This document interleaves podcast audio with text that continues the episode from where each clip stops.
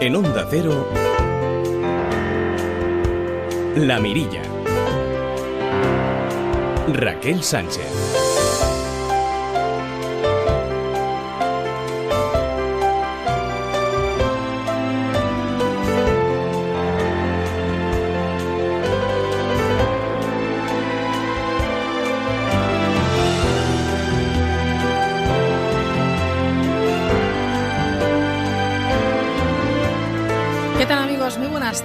Bienvenidos a La Mirilla. Llevan 40 años llamando a la Tierra a diario. Se trata de las naves espaciales más longevas y lejanas de la humanidad. Las Voyager alcanzan 40 años de operación y exploración en agosto y en septiembre. Continúan comunicándose con la NASA a diario.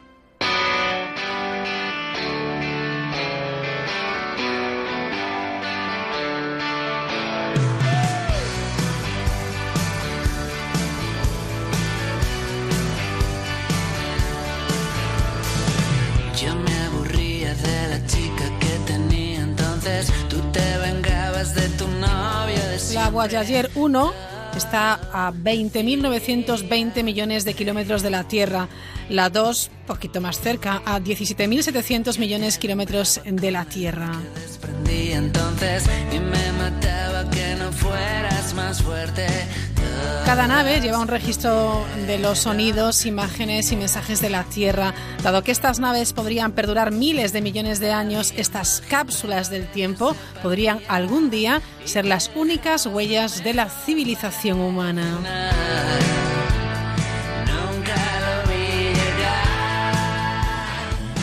Sus numerosos encuentros planetarios incluyen el descubrimiento de los primeros volcanes activos más allá de la Tierra, en la luna de Júpiter, evidencias de un océano subterráneo en la luna de Júpiter Europa, la atmósfera más parecida a la Tierra en el sistema solar, en la luna de Titán de Saturno, la luna helada Miranda en Urano y géiseres fríos y helados en la luna Tritón de Neptuno.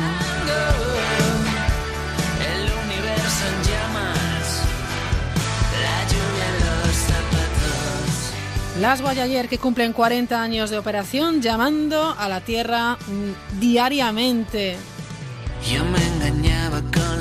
Fíjense lo que son las cosas, que a veces querríamos olvidar algunas imágenes que ha dejado la historia de la humanidad o de la no humanidad. Queremos a esta hora irnos hasta Frankfurt porque los gobiernos de la zona euro deberían aumentar el gasto en salud, educación e infraestructura si quieren dejar atrás su problema de deuda. Lo ha dicho hoy el Banco Central Europeo. ¿Qué les parece? Eh? Invertir más en salud y en educación, pues no está mal.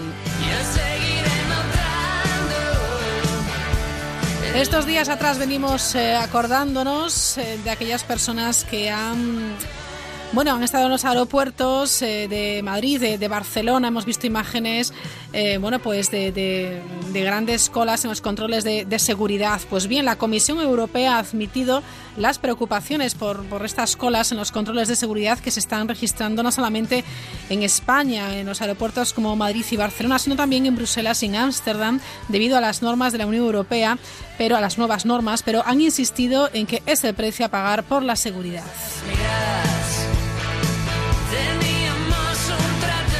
Que pues un poquito de paciencia.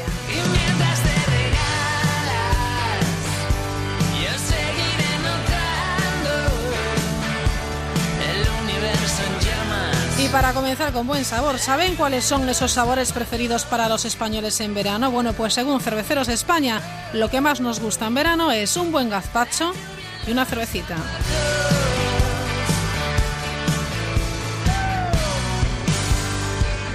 Como cada jornada, hoy también y hasta ahora tenemos las noticias más curiosas. El pasacalles.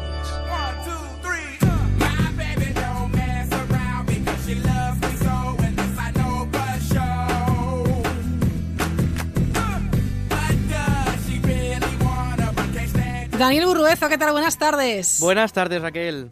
Bueno, ¿tienes preparadas las noticias curiosas del pasacalles que has encontrado hoy? Tengo hasta demasiadas. Fíjate que te digo. Pues mira, te voy a contar. Hoy no sé el tiempo que teníais por ahí por Vigo, porque aquí estaba un poquito nublado y la verdad es que hoy no he pasado mucho calor. Aquí se está bastante bien. Se está bien. Se Pues- está muy bien. Hace mucho calor, pero la verdad es que se agradece, ¿eh? Sobre todo cuando uno está en la emisora, claro. Daniel, compréndeme. Hombre, yo, yo me aprovecho para quedarme aquí todo el día porque como no tenemos aire acondicionado en el piso, pues aprovecho al máximo el tiempo en la emisora. Qué que bien estás en Onda Cero, ¿eh? Uy, cómo me cuidan. Bueno, dime, dime. Pues mira, resulta que hoy estaba aquí, estaba esta mañana y digo, oye, ¿qué puedo hacer yo para, para estar más fresquito en casa? Y no me he tenido que ir muy lejos porque estaba en Facebook esta mañana y eh, pues el decálogo de, del fresquito del verano. Porque hay una serie de trucos que están ahora rulando, porque con la última ola de calor que tuvimos hace unas semanitas, la gente se está, se está poniendo a redi- redis- redifundir, no me sale la palabra. Y bueno, pues si quieres te enumero un poquito lo que, lo que anda circulando por ahí y así Venga. tomamos nota. Por ejemplo, bajar las persianas y los estores, Aprovechar bien las puertas, es decir, cerrarlo en las horas calurosas. Yo esta mañana me he dejado la ventana abierta y cuando he vuelto pues hacía un poquito de calor. Luego pues bueno, poner un ventilador con hielos para que salga el aire fresquito. También, bueno, poner sábanas fresquitas, programar los ventiladores del techo para que giren hacia la izquierda y no hacia la derecha. También, pues refrescarnos. Yo, como tengo dos fuentes de camino a casa, pues me, me refresco de camino. Y también poner el extractor de la cocina para que saque el calor. No se me había ocurrido, pero es una, Pues no. es una buena idea. Bueno, está bien. Oye, te, te- te veo un poco desesperado porque eso ir por las fuentes refrescándote, eso ya en Roma no lo podrías hacer, ¿eh? Que ya, ya las, las, las fuentes están secas. Pero bueno, en fin, persianas, ventiladores y también el extractor entonces, la campana. La campana de la cocina, sí, sí. Bueno, está bien. Y pues si quieres ahora ya me pongo más en lo que es el informativo. Venga, vamos allá. Porque en Zaragoza, ayer estábamos con Maila de reservas, pues ahora hablamos de la policía porque ha multado a una ambulancia que atendía de urgencia un posible infarto. Esto, así dicho, suena un poco raro, y es que la policía ahora lo está investigando porque una de sus patrullas denunció el pasado jueves al conductor de una ambulancia del 061 por aparcar mal y no retirar el vehículo cuando se lo pidieron. Claro, esto puede ser normal para un coche, pero es que es llamativo porque el conductor iba a atender un posible infarto que estaba en un pasajero, un pasajero que iba en el autobús.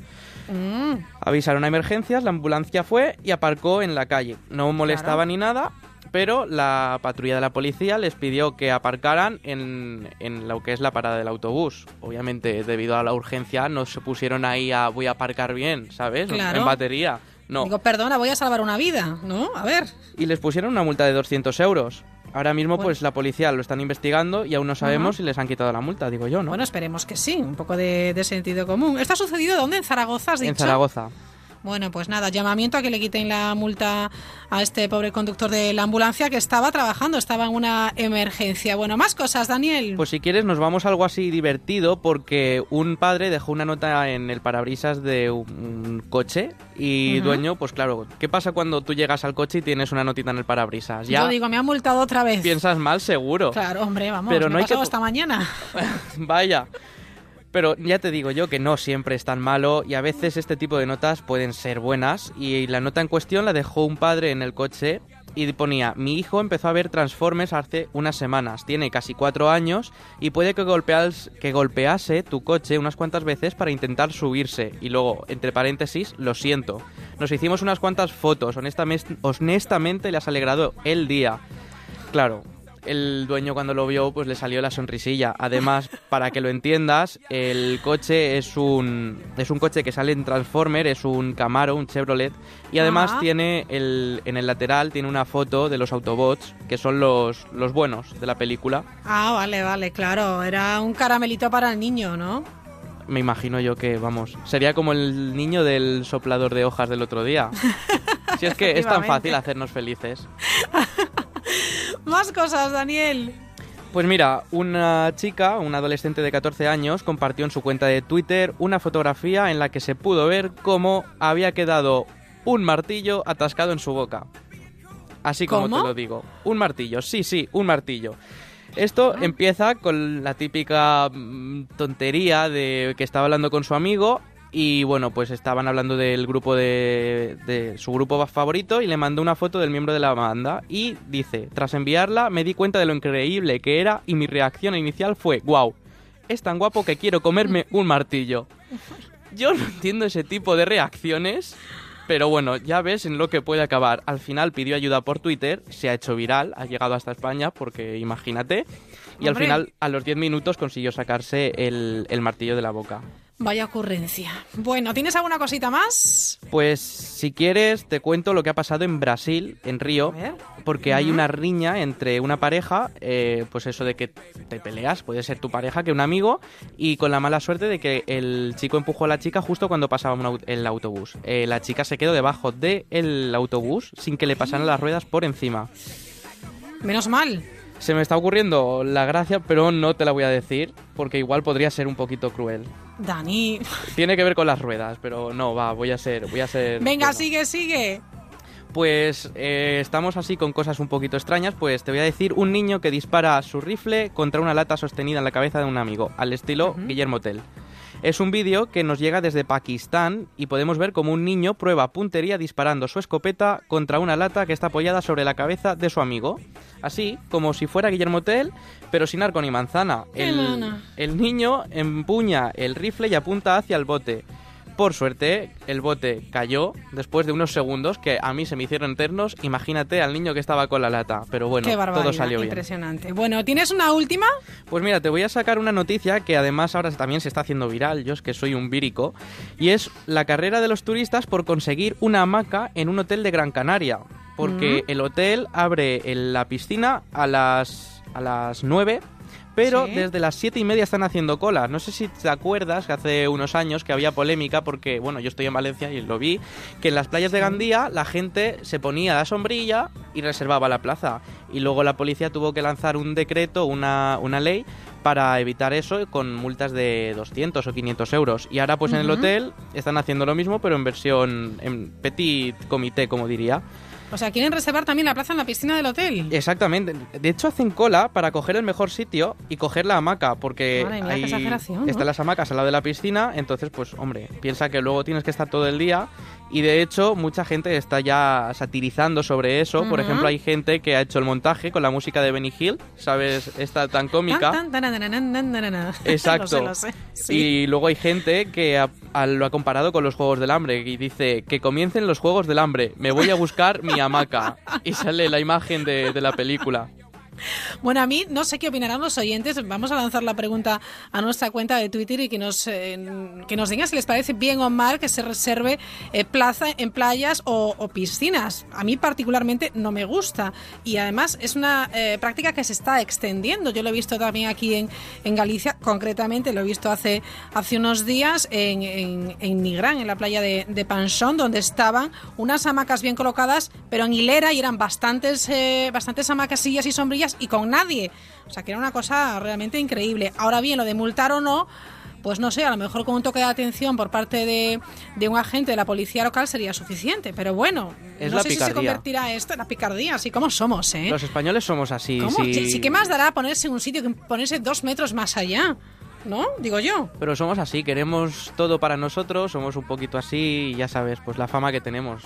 Y En más los, los de playa. Aquí en Madrid no sé yo qué pensarán. No- como la no playa de Mari yo playa. tampoco, no, tampoco un- sé lo que pensará. No, a este, a este paso os pelearéis por eh, daros un baño en, la- en la- en las fuentes, como sigáis con tanto, con tanto calor.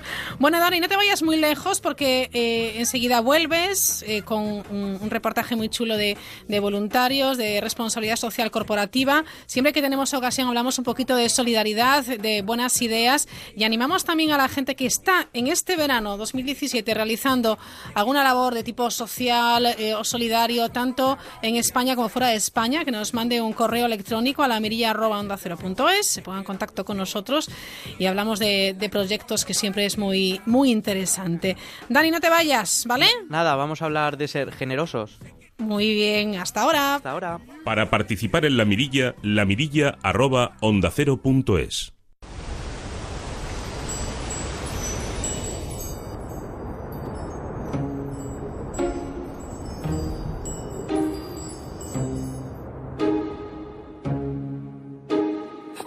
Jealous. I'm overzealous. When I'm down, I get real down. When I'm high, I don't come down. I get angry. Baby, believe me. I can love you just like that. And I can leave you just as fast. But you don't judge me. Cause if you did, baby, I'd judge you too.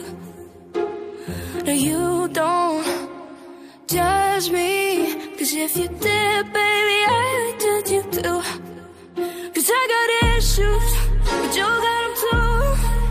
So give them all to me, and I'll give to. Antes eh, de, de ir con Dani de nuevo Burruezo con este reportaje sobre solidaridad, les recordamos que en este martes vuelve a los micrófonos de La Mirilla Marta Macho hablándonos de mujer y ciencia, hoy sobre mujeres inventoras. No se lo pierdan, les va a sorprender. También estará con nosotros Roberto Relova, Instinto Clásico. Una vez más, solidaridad en La Mirilla.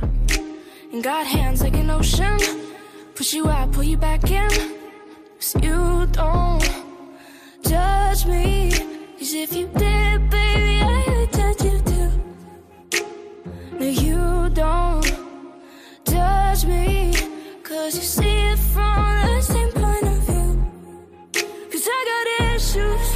El voluntariado es algo necesario en la sociedad y en los últimos años la gente es más consciente de esta necesidad y los tiempos están cambiando y tanto las empresas como sus empleados se adaptan a estas nuevas necesidades. Para explicarnos un poco más hemos hablado con Juan Ángel Pollatos de la red Voluntare. Pues la realidad es que el voluntariado corporativo, el voluntariado que se promueve desde la empresa, en los últimos eh, cinco o seis años ha tenido un crecimiento muy importante. Hay un hito que fue el año 2011, que fue el año europeo del voluntariado, en el que pues, a partir de ahí muchas empresas comenzaron a promover que sus empleados hicieran voluntariado. Y desde ese hito, que se produce hace ya seis años, eh, a, la fecha de hoy pues nos encontramos con datos que hacen destacar el gran, gran momento que vive el voluntariado corporativo. Hay estudios que hablan de que el 67% de las grandes empresas tienen programas de voluntariado entre sus empleados, que la mayoría, la inmensa mayoría de los que no tienen estos programas de voluntariado sí que quieren ponerlo en marcha en, breve tiempo, en uno o dos años, y que se trata de un, de fenómeno relativamente eh, joven, como te decía. Sí que hay algunos casos de empresas que comenzaron hace ya más de 10 años, pero lo normal son programas que han ido comenzando pues, tienen una duración media de unos, de unos cuatro años aproximadamente. Juan Ángel está dentro de la red Voluntare que surge como principal conclusión del primer Congreso de Voluntariado Corporativo celebrado en España en 2008.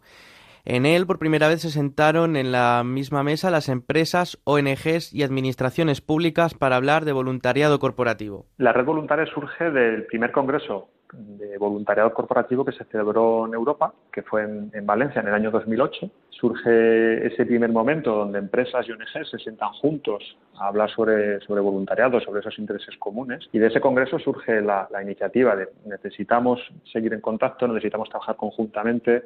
Esto es algo que es bueno, que es bueno para la sociedad, que es bueno para las empresas. Y, surge la idea de crear algo que permitiera pues mantener ese contacto y, aprender juntos, porque en ese, en, ese momento, en esos años, había algunas experiencias, pero por ejemplo no había formación específica para eh, gestores o, profesionales que iban a gestionar programas de voluntariado, no había herramientas de, de medición del impacto, no había redes o lugares donde podían eh, coincidir y ONGs y de ahí surge de ese año 2008 surge la idea de crear esa red, que lo que busca básicamente es, existe ese interés común entre empresas, eh, universidades, ONGs, administraciones públicas, que cada vez tienen más interés también, de promover el voluntariado corporativo, el voluntariado de los empleados de estas empresas, con estas ONGs y, y esas causas sociales. eh, y lo que se busca es que haya cada vez más voluntariado, pero que también lo que se hace tenga cada vez más sentido y, y genere más impacto, porque hay acciones de voluntariado que apenas generan un impacto social,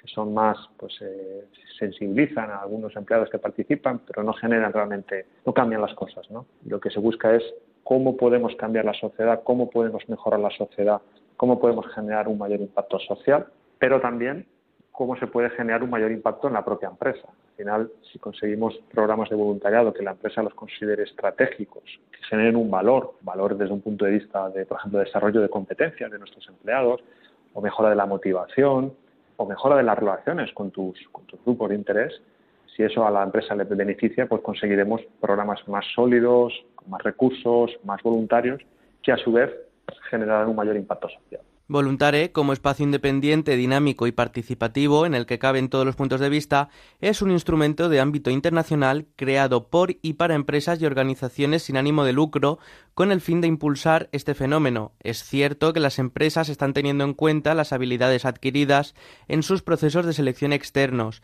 y esto supone una ventaja para empresas y empleados. Hay muchos estudios, sobre todo estudios en, Estados Unidos, en el Reino Unido, aunque también tenemos alguno en, en España con Voluntare, que hablan incluso de la, de la mayor productividad y mayor rentabilidad que aportan los empleados que hacen voluntariado en, sus empresas frente a empleados que no hacen voluntariado. ¿Y, esto por qué? Pues estamos hablando básicamente de dos perspectivas.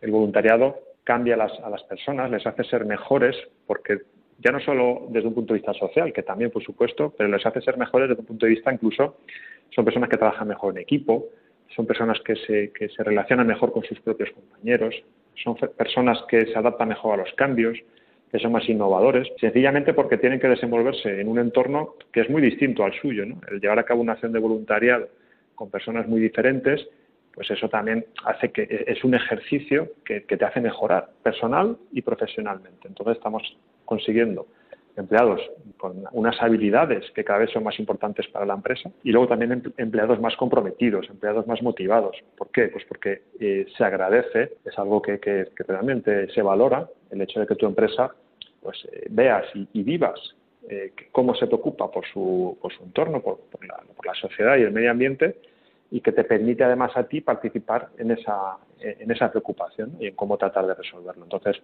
el voluntariado transforma a las personas desde un punto de, vista eh, personal, por supuesto, pero también profesional y además consigues empleados que, conecten más con, la empresa y eso indudablemente eh, termina repercutiendo de manera muy positiva en la propia empresa. Entonces es algo que es un ganar-ganar. La empresa consigue a través de ese impacto en sus personas, en sus empleados, ser más, más productiva o ser más rentable, es así, pero además se consigue un impacto social que cada vez es más importante. En Voluntares se pueden encontrar información, documentación y materiales para la reflexión y el debate en torno a esta materia. Asimismo, se pueden obtener recursos y herramientas de valor añadido que faciliten y mejoren las iniciativas de voluntariado corporativo. Y para esto, la red tiene una serie de iniciativas y proyectos que pueden ser interesantes. Sí, yo creo que ahora mismo toda la sociedad, eh, no solo en España, sino a nivel internacional, está apostando por el voluntariado y está apostando por el voluntariado corporativo. Naciones Unidas eh, lanzó eh, hace ya dos años, en el 2015, sus objetivos de desarrollo sostenible, esos grandes retos que durante los próximos 15 años van a tratar, o vamos a tratar todos, de echar una mano esos grandes retos del mundo. Entonces, Voluntario colabora de manera estrecha con Naciones Unidas en un proyecto que se llama Impact 2030, que lo que busca es cómo las empresas a través de sus empleados, haciendo voluntariado, pueden mejorar la sociedad no pueden mejorar esos objetivos de desarrollo sostenible. De manera específica, vamos a lanzar un proyecto en este mes de septiembre, un proyecto que durará 12 meses, en el que se van a involucrar eh, voluntarios de empresas, precisamente para cada mes tratar de ayudar sobre una causa específica. Va a ser una campaña en la que, por un lado, se dará información, porque es muy importante que la gente conozca esos, esos grandes retos, esos objetivos de desarrollo sostenible, pero no solo se va a dar información, sino que además se va a invitar, se va a ayudar a que las empresas hagan voluntariado cada mes sobre esas distintas causas, de manera agrupada además no que sea una suma de esfuerzos individuales, sino de manera agrupada todas estas empresas que van a participar puedan eh, realmente de aportar su granito de arena. En este caso estamos ya hablando de las empresas que ya nos han confirmado, suponen cerca de medio millón de empleados, con lo cual esos pequeños eh, pasitos, esos granos de arena que puede hacer cada uno cuando lo multiplicas por el medio millón de empleados durante 12 meses, estamos hablando de algo que puede ser muy potente. Este proyecto se llama Companies for SDGs, Empresas por los ODS, como os digo, se va a poner en marcha este mes de, septiembre y durará 12 meses. El sentimiento que genera el voluntariado es difícil de explicar con palabras, pero lo que sí está claro es que nos puede ayudar en distintos aspectos y para quien se lo esté planteando, Juan Ángel nos ha contado qué puede aportar al voluntariado a nuestra vida y qué podemos hacer para ayudar.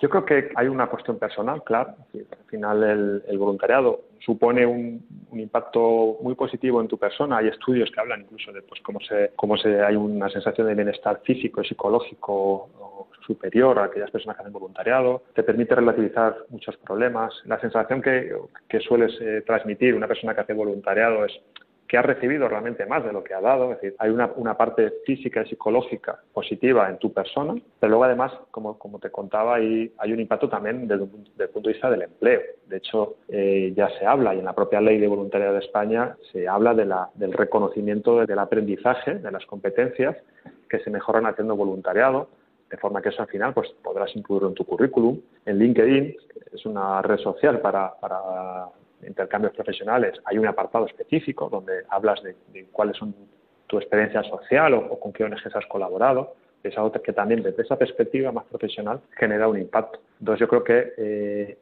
animaría, tanto desde la perspectiva personal, por supuesto, y de la perspectiva eh, profesional también, a aquellas personas que, prueben, a aquellas eh, personas que en sus empresas pues tienen la suerte de que promueven estos programas, que participen y aquellas personas pues que en sus empresas todavía no, promueven estas causas, que hablen con sus responsables de recursos humanos o, que transmitan un poco esta, esta experiencia, porque yo creo que sin duda merece la pena. Así que el voluntariado es algo abierto a todos, independientemente de dónde estemos y lo que hagamos, y pues no estaría mal plantearnos hacer algo por todos los demás.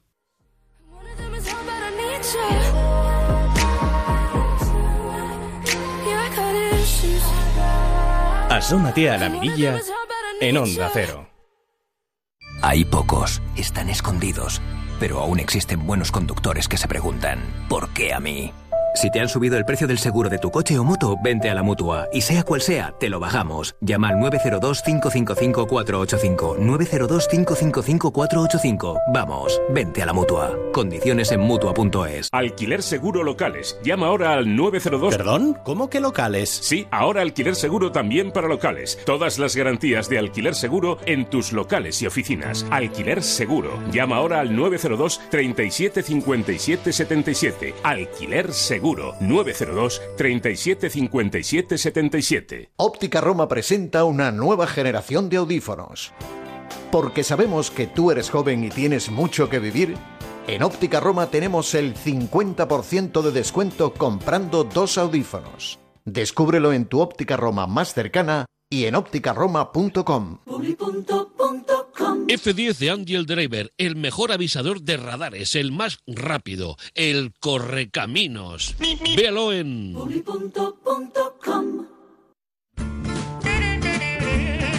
La Mirilla, Onda Cero.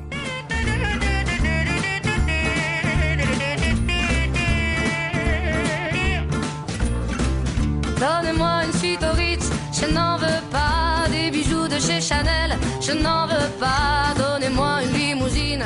¿Cuánta gente hay por el mundo adelante que necesita nuestra, nuestra ayuda, nuestra solidaridad, nuestro gesto de tenderles una mano? Más de 14 millones de personas se han beneficiado de ayuda alimentaria del Fondo Europeo de Ayuda a los Desfavorecidos. En 2015, el 47,2% de ellas mujeres.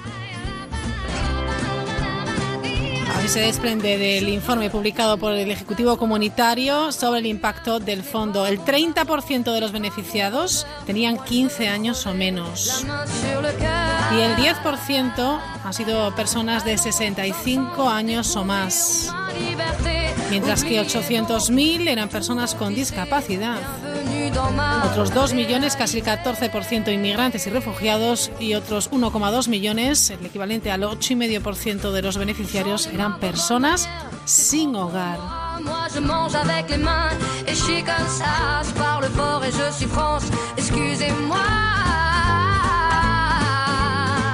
Ayuda que se ha repartido pues, eh, en un montón de países, España, Bélgica, Bulgaria, Finlandia, Italia, Letonia, Polonia. Lo dicho, que siempre que se pueda hay que echar una mano. Enseguida saludamos a Marta Macho. Ce n'est pas votre argent qui fera mon bonheur. Moi je veux crever la main sur le cœur. Allons ensemble découvrir ma liberté. Oubliez donc tous vos clichés. Bienvenue dans ma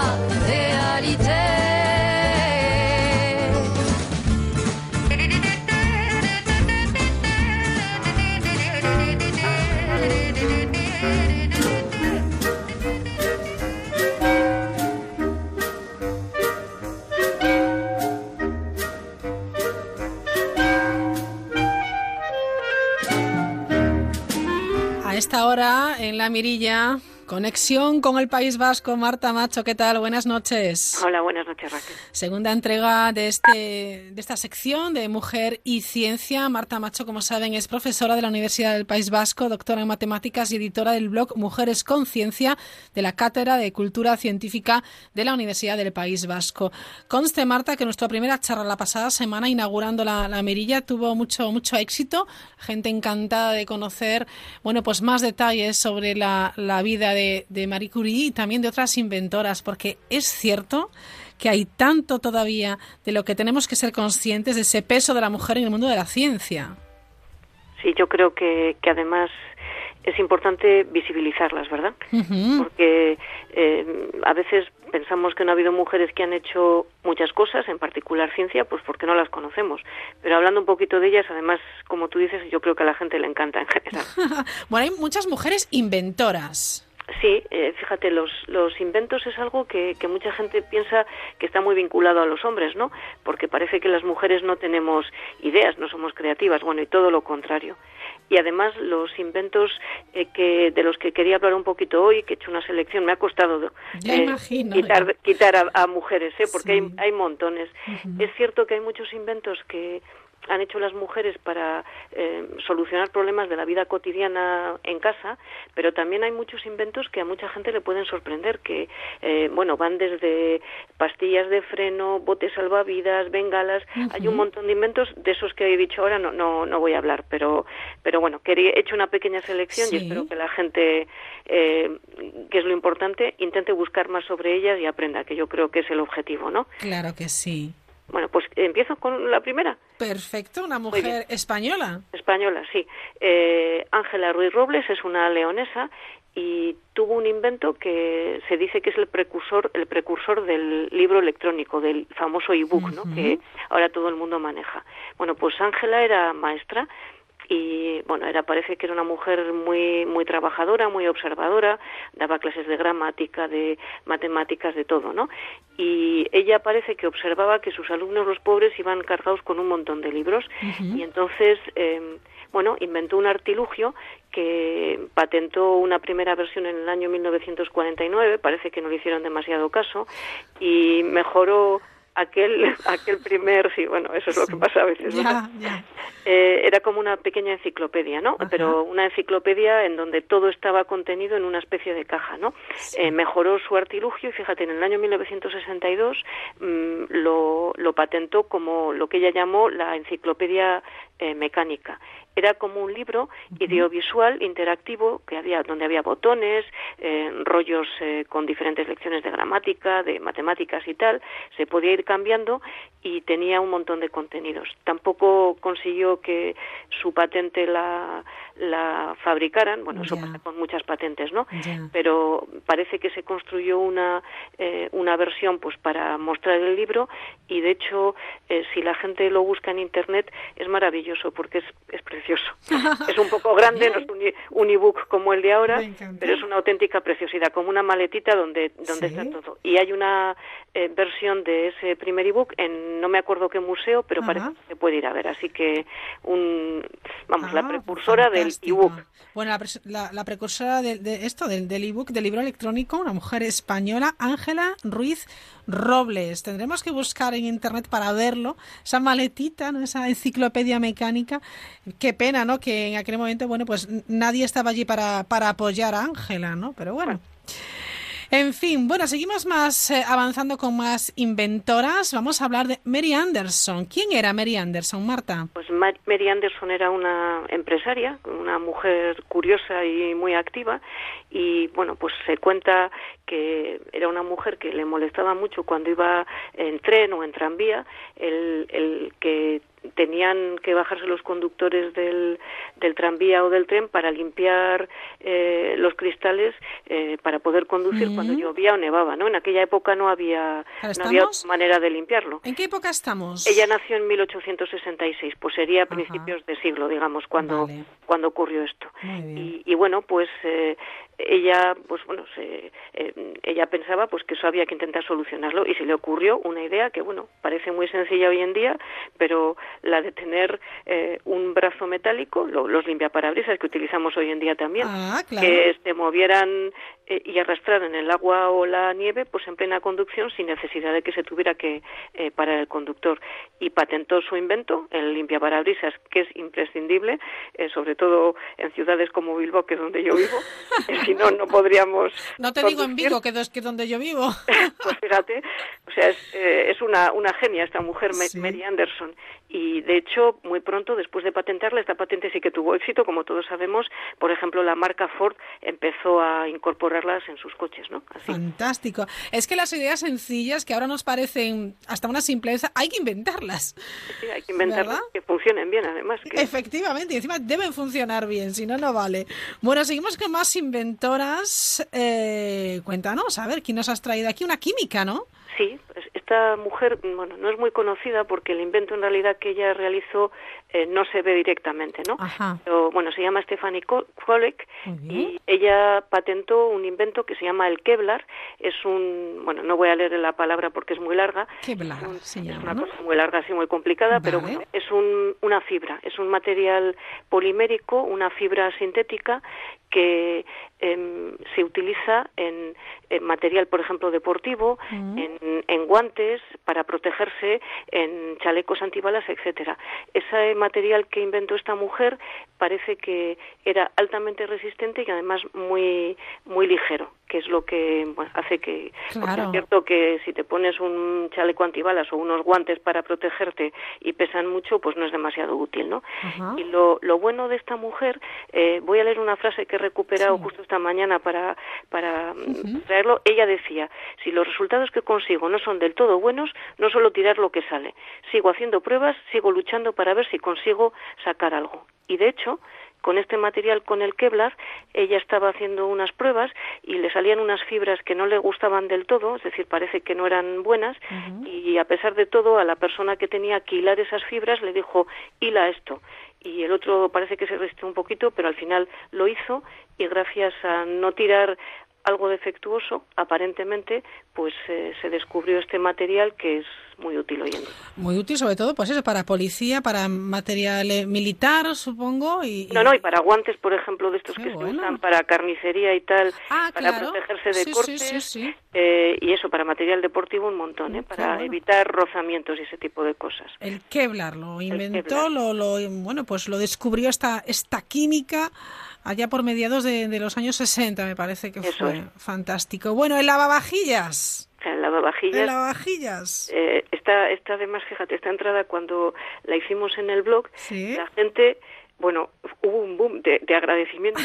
Esta es mi heroína. Mucha gente decía, esta sí que es una heroína, de verdad. Hombre, la inventora de la Hacer el trabajo más fácil, el trabajo doméstico, todos estos inventos son fenomenales. Sí, mira, esta mujer, Josephine Cochrane, esta era una mujer de la alta burguesía y ella por supuesto no fregaba los platos. Pero parece que tenía ella tenía mucha gente que recibía en casa y mm, tenía una vajilla muy lujosa que bueno le, daba rabia que se le rompiera no cuando pues es lógico que de vez en cuando pues te golpe y tal. y entonces pues esta también era una mujer emprendedora a pesar de que era una mujer rica que digamos no tenía que trabajar no pero era una mujer con muy buenas ideas y además tenía una máxima que es que si quieres algo lo haces mejor lo haces tú misma. Muy bien. Y entonces pues eh, em, decidió inventar pues una, un aparato que de hecho colocó en una caldera de cobre una rueda con una serie de compartimentos y cables para poner los platos ordenados, las bueno, pues como hoy en día son los lavavajillas en el fondo, ¿no? Y además pues eh, había que dar una manivela y mientras entraba el agua y el jabón por una esquina pues salía por la otra ya con el agua sucia digamos no y bueno lo patentó era lo que patentó como el lavavajillas Cochrane y parece, bueno, esta mujer tuvo un éxito enseguida porque los hoteles de la zona enseguida le presionaron para que para que fabricara artículos de estos, ¿no? Sí, sí, hoteles y, restaurantes, claro, supongo también, ¿no? Claro, fíjate tú que, ahorro y además eh, evitar, eh, en aquella época además se lavaba con agua muy caliente, no es como, como ahora, hombre, las cosas son, ahora nos hemos vuelto perezosos, pero en aquella época en los restaurantes debía ser muy duro el fregado de vajilla porque estaban con temperaturas muy altas, eh, porque había que hervir el agua y tenerla muy caliente. Sí. Y de hecho eh, se presentó en la exposición de Chicago del año 1893 y ganó el premio al, me- al mejor invento. Mm. Fundió una compañía, la compañía Gary Cochran, y fue uno de los inicios de lo que hoy es la empresa Whirlpool, ¿no? Que Anda. ha sido una empresa de estas Hombre, vendedoras de, de electrodomésticos. sí, así una, empresa importante. O sea, que lo inventó una mujer en lavavajillas a finales del, del siglo XIX, ¿no? Eso es. Muy bien. Bueno, ¿hay más? ¿Tienes más inventoras, Marta? Sí, Me encanta. Tengo otra que esta la he traído porque me, me, me provoca hasta ternura. Eh, Patricia Billings es una mujer que en realidad no tenía formación científica de ningún tipo, era una escultora. Y en cierto momento que ojo, había estado trabajando durante mucho tiempo, en el año 1970 estoy hablando, ¿eh? Trabajó- estaba trabajando con eh, una de sus esculturas en forma de cisne, se le cayó y se le destrozó. Ajá. Entonces, eh, pues bueno, la mujer sabía que en la antigüedad, eh, en el Renacimiento, eh, utilizaban un cemento para eh, fortalecer un poquito las, eh, los materiales de yeso, ¿no? Estuvo ocho años investigando en su, en su casa para intentar fabricar un material que fuera resistente. Y bueno, lo creó, lo creó un, un material que era resistente y además muy maleable. Y un, un amigo suyo se dio cuenta que además, de casualidad, como pasan muchas cosas y muchos inventos, pues también era muy resistente al, al calor. Y siguió investigando ella para mejorarlo otros ocho años. Es decir, pasó 16 años de su vida Sí, sí. buscando un material que fuera bueno y lo patentó, se llama Geobond, el, Mm. el, el invento este, Sí. y parece que es tan bueno, tan bueno sobre todo para resistencia al calor, que se utiliza para revestimiento de cohetes, para revestimiento de edificios, para evitar que, que bueno, para que sean resistentes al fuego y a los incendios, ¿no? Fíjate qué que- curioso dónde está el origen de este material, ¿eh? Sí, a veces, bueno, lo de los inventos en ciencia hay muchas casualidades, ¿no? Sí, sí, tiene que Lo haberlas, que hay claro. que es estar con buena vista para que no se te pase la oportunidad. Esta mujer, esta mujer pues creó ese material que ella no iba a sospechar nunca que se iba a utilizar para revestimiento de edificios, pero pero allí está. Bueno, vamos con uno que es muy chulo, que es la caja de los abrazos. Sí, ese también es una preciosidad, Sí. porque viene de una mujer muy especial. Temple Grandin es una eh, etóloga, ella estudia el comportamiento de los animales y además es autista. Ella es una de las mujeres que eh, más eh, se ha mostrado a sí misma, digamos, como mujer autista que ha conseguido superar, superar a su manera eh, su bueno, su pequeña, a decir carencia, pero no es una carencia, su diferencia, Bueno, ¿no? su particularidad, claro. Sí, Eso sí, es. sí. Que le hace la vida complicada porque el resto nos vamos nos comportamos de otra manera que no es que sea ni peor ni mejor que es diferente. Y bueno pues esta mujer eh, ha conseguido eh, porque le interesaba mucho el que en las granjas y en los mataderos de, de Estados Unidos que es donde ella vive se tratara mejor a los animales y muchos de los eh, em, de los inventos que ella ha hecho es para que en las granjas y en esos lugares los animales sufran menos, se estresen menos. Y entre otras, esta caja de los abrazos se le ocurrió observando que a los animales, a las, a las reses, a las vacas sobre todo, cuando estaban muy nerviosas, se tranquilizaban cuando se les colocaba entre dos placas y se les aislaba un poquito del exterior, ¿no? No tienen por qué estresarse y se evitaba además así el que entre ellas pues se movieran, a veces están un poco estrechas y que se hirieran entre ellas a lo Sí, mejor, ¿no? Con sí. un cuerno, etcétera. Y sorprendentemente, esta caja de los abrazos se dio cuenta que a ella también le tranquilizaba cuando se ponía nerviosa eh, por su condición de autista, ¿no? Y no entendía muy bien lo que estaba pasando a su alrededor, se tranquilizaba cuando se colocaba entre, entre dos placas un poco que le arropaban. Y bueno, este invento de ella, la caja de los abrazos, de hecho se usa en muchas terapias para, para personas autistas. Y bueno, parece que les, les calma en un momento de esos que están un poco intranquilos porque el, el ambiente les, les ahoga. Es curioso porque creo que esta mujer, además, eh, Marta Macho, sí que empezó sus investigaciones pues eh, a una edad bastante temprana, ¿no? Sí, Sí, era bastante Eh, joven, ¿no? ella sí tuvo mucho apoyo de su madre. De hecho, hay una película, eh, se llevó al cine la historia de esta mujer y parece que su madre eh, creía mucho en ella y le apoyó profundamente y, y bueno, le, le animó además para que eh, qué su- bueno, ¿eh? sus capacidades no las dejara pasar, ¿no? Porque son distintas capacidades, como tú dices. Ella ve en imágenes, de hecho, y es una mujer, bueno, súper graciosa. Hay muchos eh, vídeos suyos en YouTube, porque ella da muchas charlas y, por ejemplo, dice que cuando trabajaba con, con personas eh, para crear este tipo de cosas, dice, yo pensaba que estos eran idiotas porque no veían lo mismo que yo. Y dice, va, pero me doy cuenta que no eran idiotas. Lo que pasa que ella, yo veo en imágenes y ellos no ven de la misma manera que yo, pero lo dice con una naturalidad que, que, da gusto, la verdad. Bueno, vamos a hablar un poquito del café. Sí, otra inventora, Melita Benz, eh, las cafeterías o los filtros Melitas. Aquí nos vamos a Alemania, ¿no? eso es, la mujer que creó estos filtros era se llamaba Melita. Bueno, pues era una ama de casa alemana y bueno, pues parece que es principios del siglo XX. Eh, estaba un poco harta de, de tomar café amargo por los pozos esos que quedaban y con material de sus sus hijos, pues con un poco de cartulina y unos filtros de los niños de, de los juguetes de los niños eh, creó su primer filtro de café, de, café y la verdad, eh, bueno, vio que funcionaba y, estaba encantada de no tomar un café con tantos pozos y bueno, no solo eso, sino que creó una gran empresa y una empresa en, bueno, la empresa Melita que hoy en día todavía sirve, sí, claro. sigue con los sucesores de, de, esta mujer. Y de hecho además eh, es de reconocerle que no solamente fundó esa empresa para vender eh, filtros de café, sino que además era una empresaria eh, muy justa con sus empleados, porque eh, parece que era muy justa con ellos, es decir, no era una explotadora. Fantástico. empresaria justa y, con un invento maravilloso. Hombre, y tanto para los cafeteros como yo, por cierto, que también soy muy fan del Monopoly, resulta que lo ha inventado una mujer. Sí. Este gran juego de mesa. Sí, la inventora del, bueno, no, se llamaba Monopoly en su época, pero, eh, se llamaba el juego, a ver que se me ha perdido por aquí, el juego de los terratenientes. El juego de eh, los terratenientes. Se llamaba, no ¿eh? lo, inventó.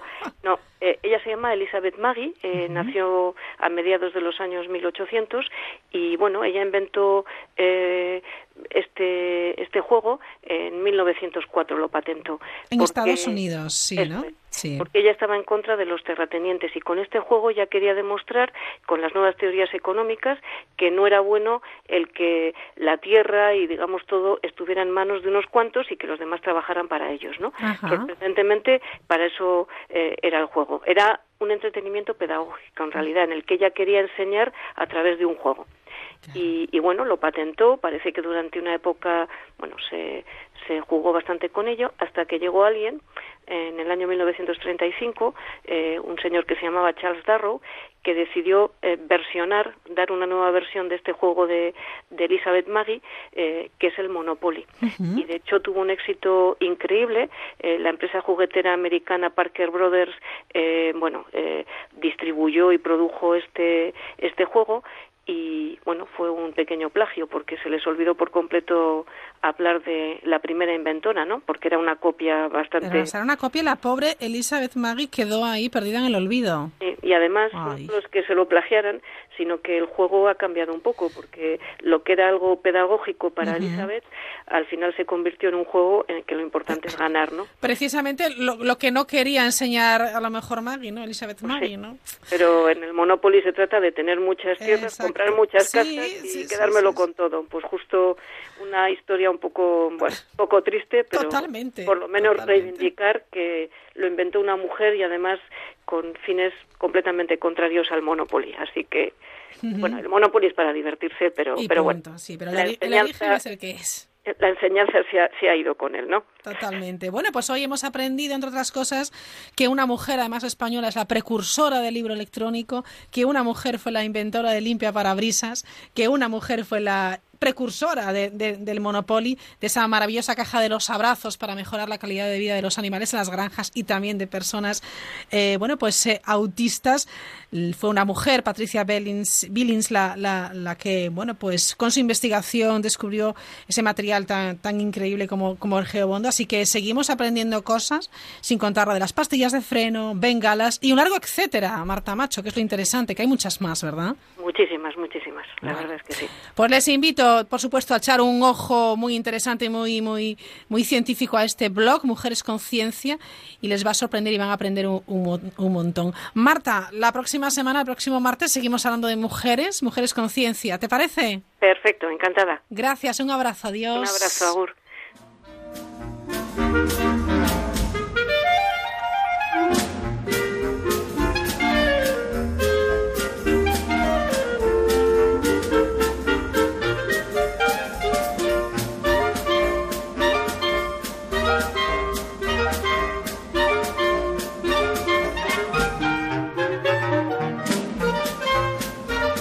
La Mirilla.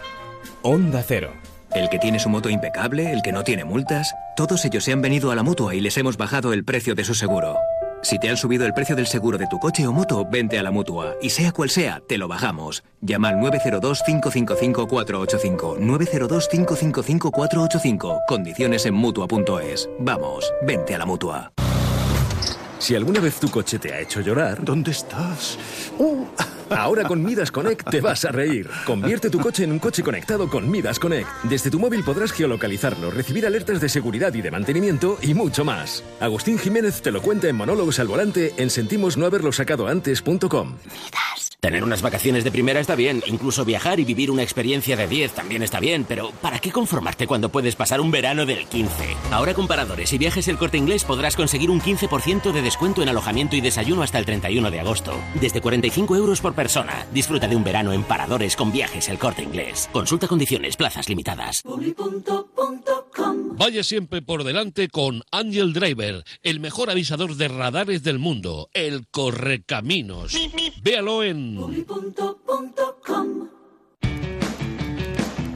Asómate a la mirilla en Onda Cero.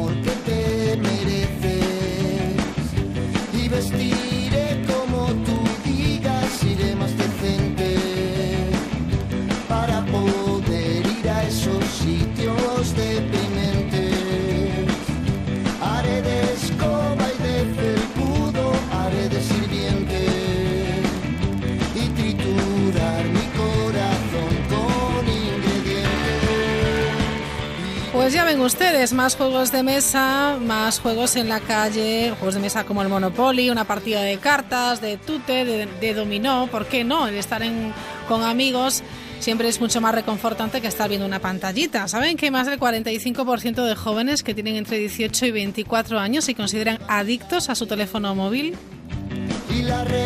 La cifra empieza a preocupar porque aumentan 14 puntos respecto al año pasado. El, el 52%, un poquito más de la mitad, reconoce que está pendiente de su móvil siempre que está con amigos, con familia o en pareja.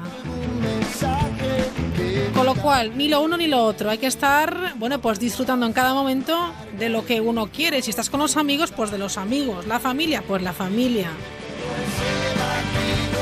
Enseguida llegan las noticias de las 10, las eh, 9 en Canarias. A la vuelta vamos a hablar de las algas como alimento. No sé si las habrán probado, no sé si sabe eh, por qué es interesante consumirlas, cómo se cocinan, eh, cuáles son sus características, sus propiedades. Bueno, pues hoy nos vamos hasta el CSIC y le preguntamos a un experto.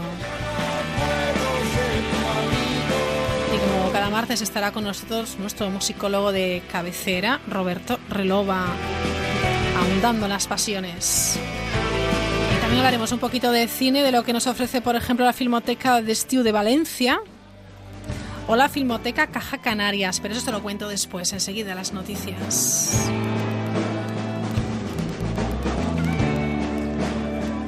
y beber todo ese batido, acompañarlo después con vino, beber hasta emborracharme, hasta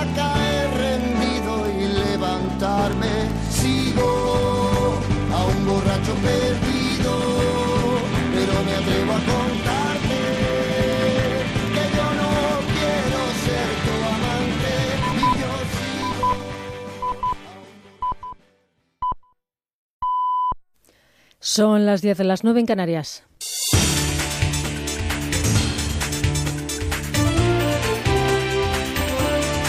Noticias en Onda Cero.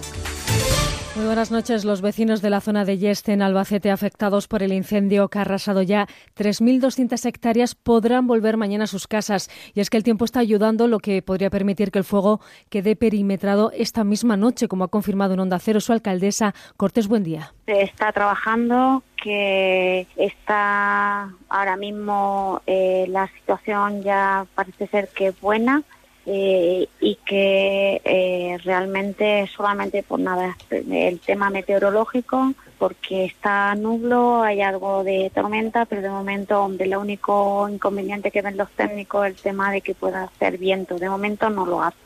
El Gobierno de Castilla-La Mancha ha levantado además esta noche el confinamiento en las viviendas en Molinicos, en Albacete, que había establecido el pasado domingo debido al humo del incendio de la zona de Yeste. A todo esto, un dato preocupante. Los pantanos de siete de las principales cuencas hidrográficas nacionales se encuentran por debajo del 50% de su capacidad total. Y no solo eso, la reserva de los embalses españolas continúa disminuyendo. Cambiamos de asunto. PSOE, Unidos Podemos y Ciudadanos celebran hoy la decisión del Gobierno de cerrar Garoña. Los socialistas piden además la comparecencia en sede parlamentaria del ministro Nadal para que explique los planos del Gobierno en materia nuclear. En el lado contrario tenemos al Gobierno de Castilla y León que lamenta el cierre pensando sobre todo en el futuro de sus trabajadores, los 230 directos a los que habrá que sumar los indirectos. El presidente del comité de empresa, Pedro San Millán, considera que es más político y que ahí poco pueden hacer. Yo creo que es un debate político, que no es un debate ni empresarial, creo que no es un debate de serio de una mesa de energía. Eh, yo creo que ha sido un, eh, un debate de, de, de deseos, no de fundamentaciones.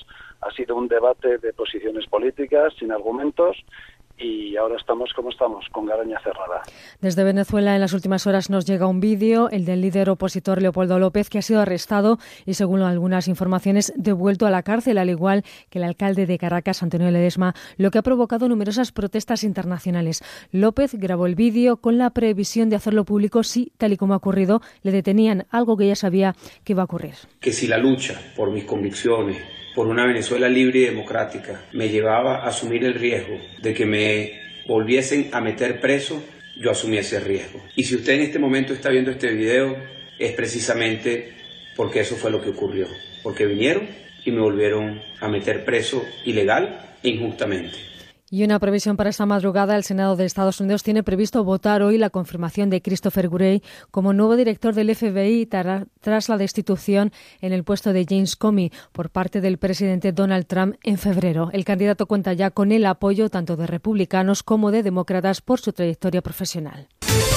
Vamos ya con la información del deporte con David Cabanillas. Eran las 7 y 9 minutos de la tarde cuando Ángel María Villar y su hijo Gorka salían de la prisión de Soto del Real después de pagar los 450.000 euros de fianza que les había impuesto el juez Santiago Pedraz. El otro protagonista, Juan Padrón, sigue todavía en prisión tras tener problemas en su transferencia. El juez entiende que ya no puede haber riesgo de fuga, influencia en los investigados ni destrucción de pruebas. Escuchamos las primeras palabras de Ángel María Villar. Quiero en primer lugar dar las gracias a todas aquellas personas que han confiado privada y públicamente de mí, de don Juan Padrón y de mi hijo. Y además han confiado y nos han defendido privada y públicamente. Y también quiero dar las gracias a los presos del módulo número uno por el cariño y afecto que han tenido con nosotros. El Atlético de Madrid ha ganado 2 a 1 al Nápoles en las semifinales del trofeo Audi Cup que se juega en Múnich. Los de Simeone empezaron perdiendo, pero los tantos de Torres y Vieto y una gran actuación de Oblak le dieron el triunfo, mientras el último parte médico de Ángel Nieto confirma que las contusiones cerebrales continúan reabsorbiéndose y que se le está retirando progresivamente la medicación que le mantiene en coma. Es todo más información en Onda Cero a las 11 a las 10 en Canarias en La Brújula con María Hernández. ¿Quieres viajar gratis? Solo tienes que participar en el concurso Postales Viajeras y podrás conseguir un fantástico viaje porque te lo mereces. Como ir a República Dominicana gracias a Air Europa y Be Life Hotels. Relajarte en el Algarve en el Real Bellavista Hotel y Spa en Albufeira. O disfrutar de un maravilloso crucero a bordo de MSC Meraviglia. Participa. Envía una foto tuya de un viaje y tus datos personales a postalesviajeras.ondacero.es o a Onda Cero Ramblas 8894 cuarta planta 08002 Barcelona. Suerte a toda la gente viajera.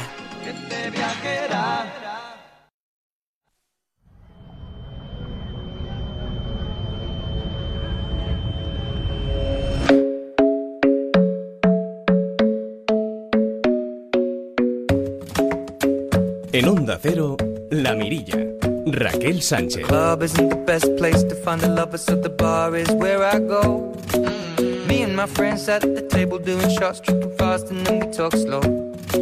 Come over and start up a conversation with just me, and trust me, I'll give it a chance. Now take my hand, stop it, and the man on the jukebox, and then we start to dance. And now I'm singing like, girl, you know I want your love. Your love was handmade for somebody like me. Come on now, follow my lead. I may be crazy, don't mind me. Say, boy, let's not talk too much. Grab on my waist and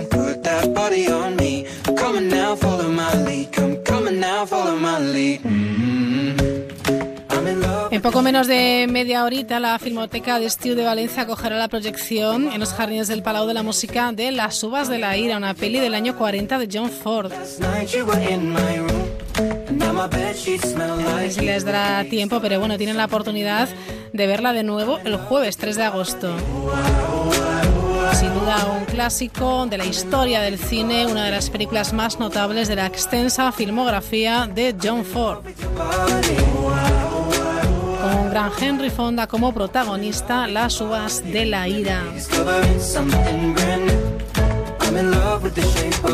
Año 1940 es un impresionante retrato de la sociedad norteamericana rural de la década de los años 30. También un canto a la dignidad, la solidaridad y el compromiso colectivo de millones de personas que padecieron la pobreza y el hambre en Estados Unidos durante los años de la depresión.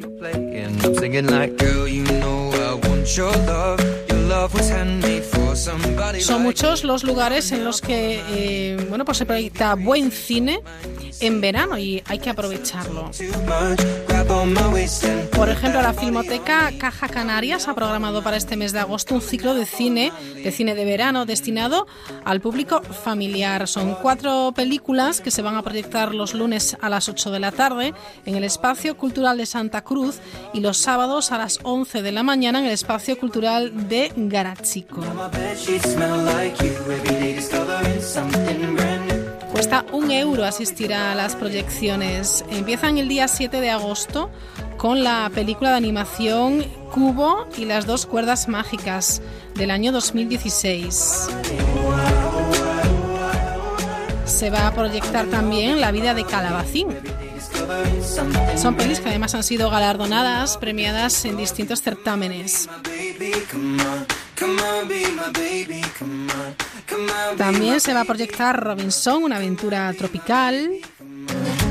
O Blinky Bill, el koala. Todo esto en la Filmoteca Caja Canarias.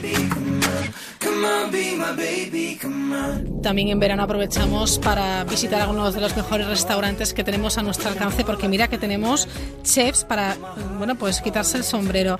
A los que están por Huelva les cuento que los mejores chefs de esta provincia, de varios eh, restaurantes, van a realizar menús degustación en los hoteles de la costa de Huelva para que los visitantes conozcan sus productos. Será a partir de mañana miércoles.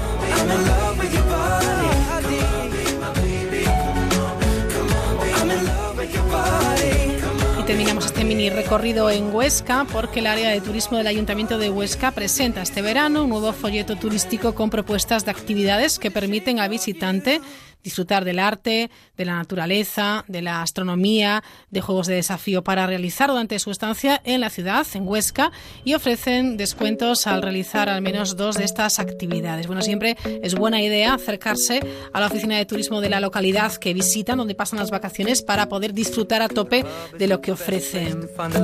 Ya sean actividades culturales, ya sea gastronomía. Hay que sacar el máximo jugo, el máximo partido a las vacaciones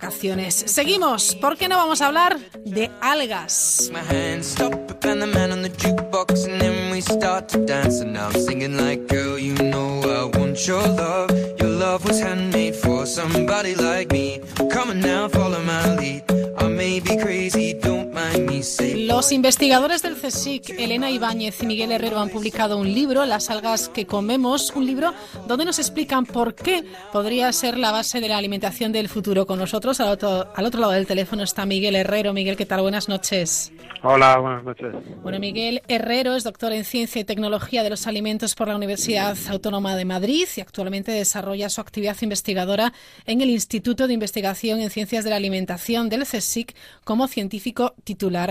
Lo primero, enhorabuena por este libro porque eh, vamos a, introducir alimentos que quizás para muchos eh, bueno, pues mm, les dé hasta un poco de, como decimos en Galicia, un poco de grima, ¿no? Pero ¿por qué no? Sí, efectivamente.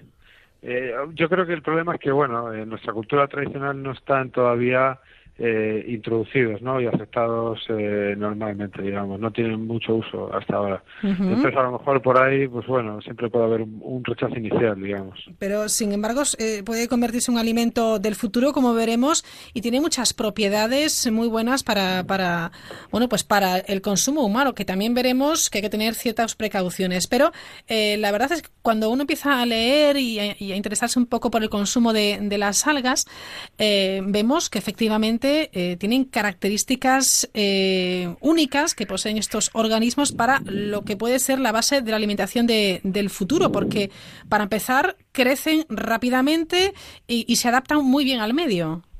Sí, efectivamente. O sea, lo primero que tenemos que considerar es que hay un, grandísimo número de especies. Hay, hay miles y miles de especies de algas diferentes y lógicamente dentro de esta gran diversidad pues eh, hay especies que tienen eh, diferentes composiciones, digamos. Hay algunas algas que son ricas en proteínas, otras son ricas en ácidos grasos omega 3, por ejemplo, ¿no? Por, poner así algunos ejemplos.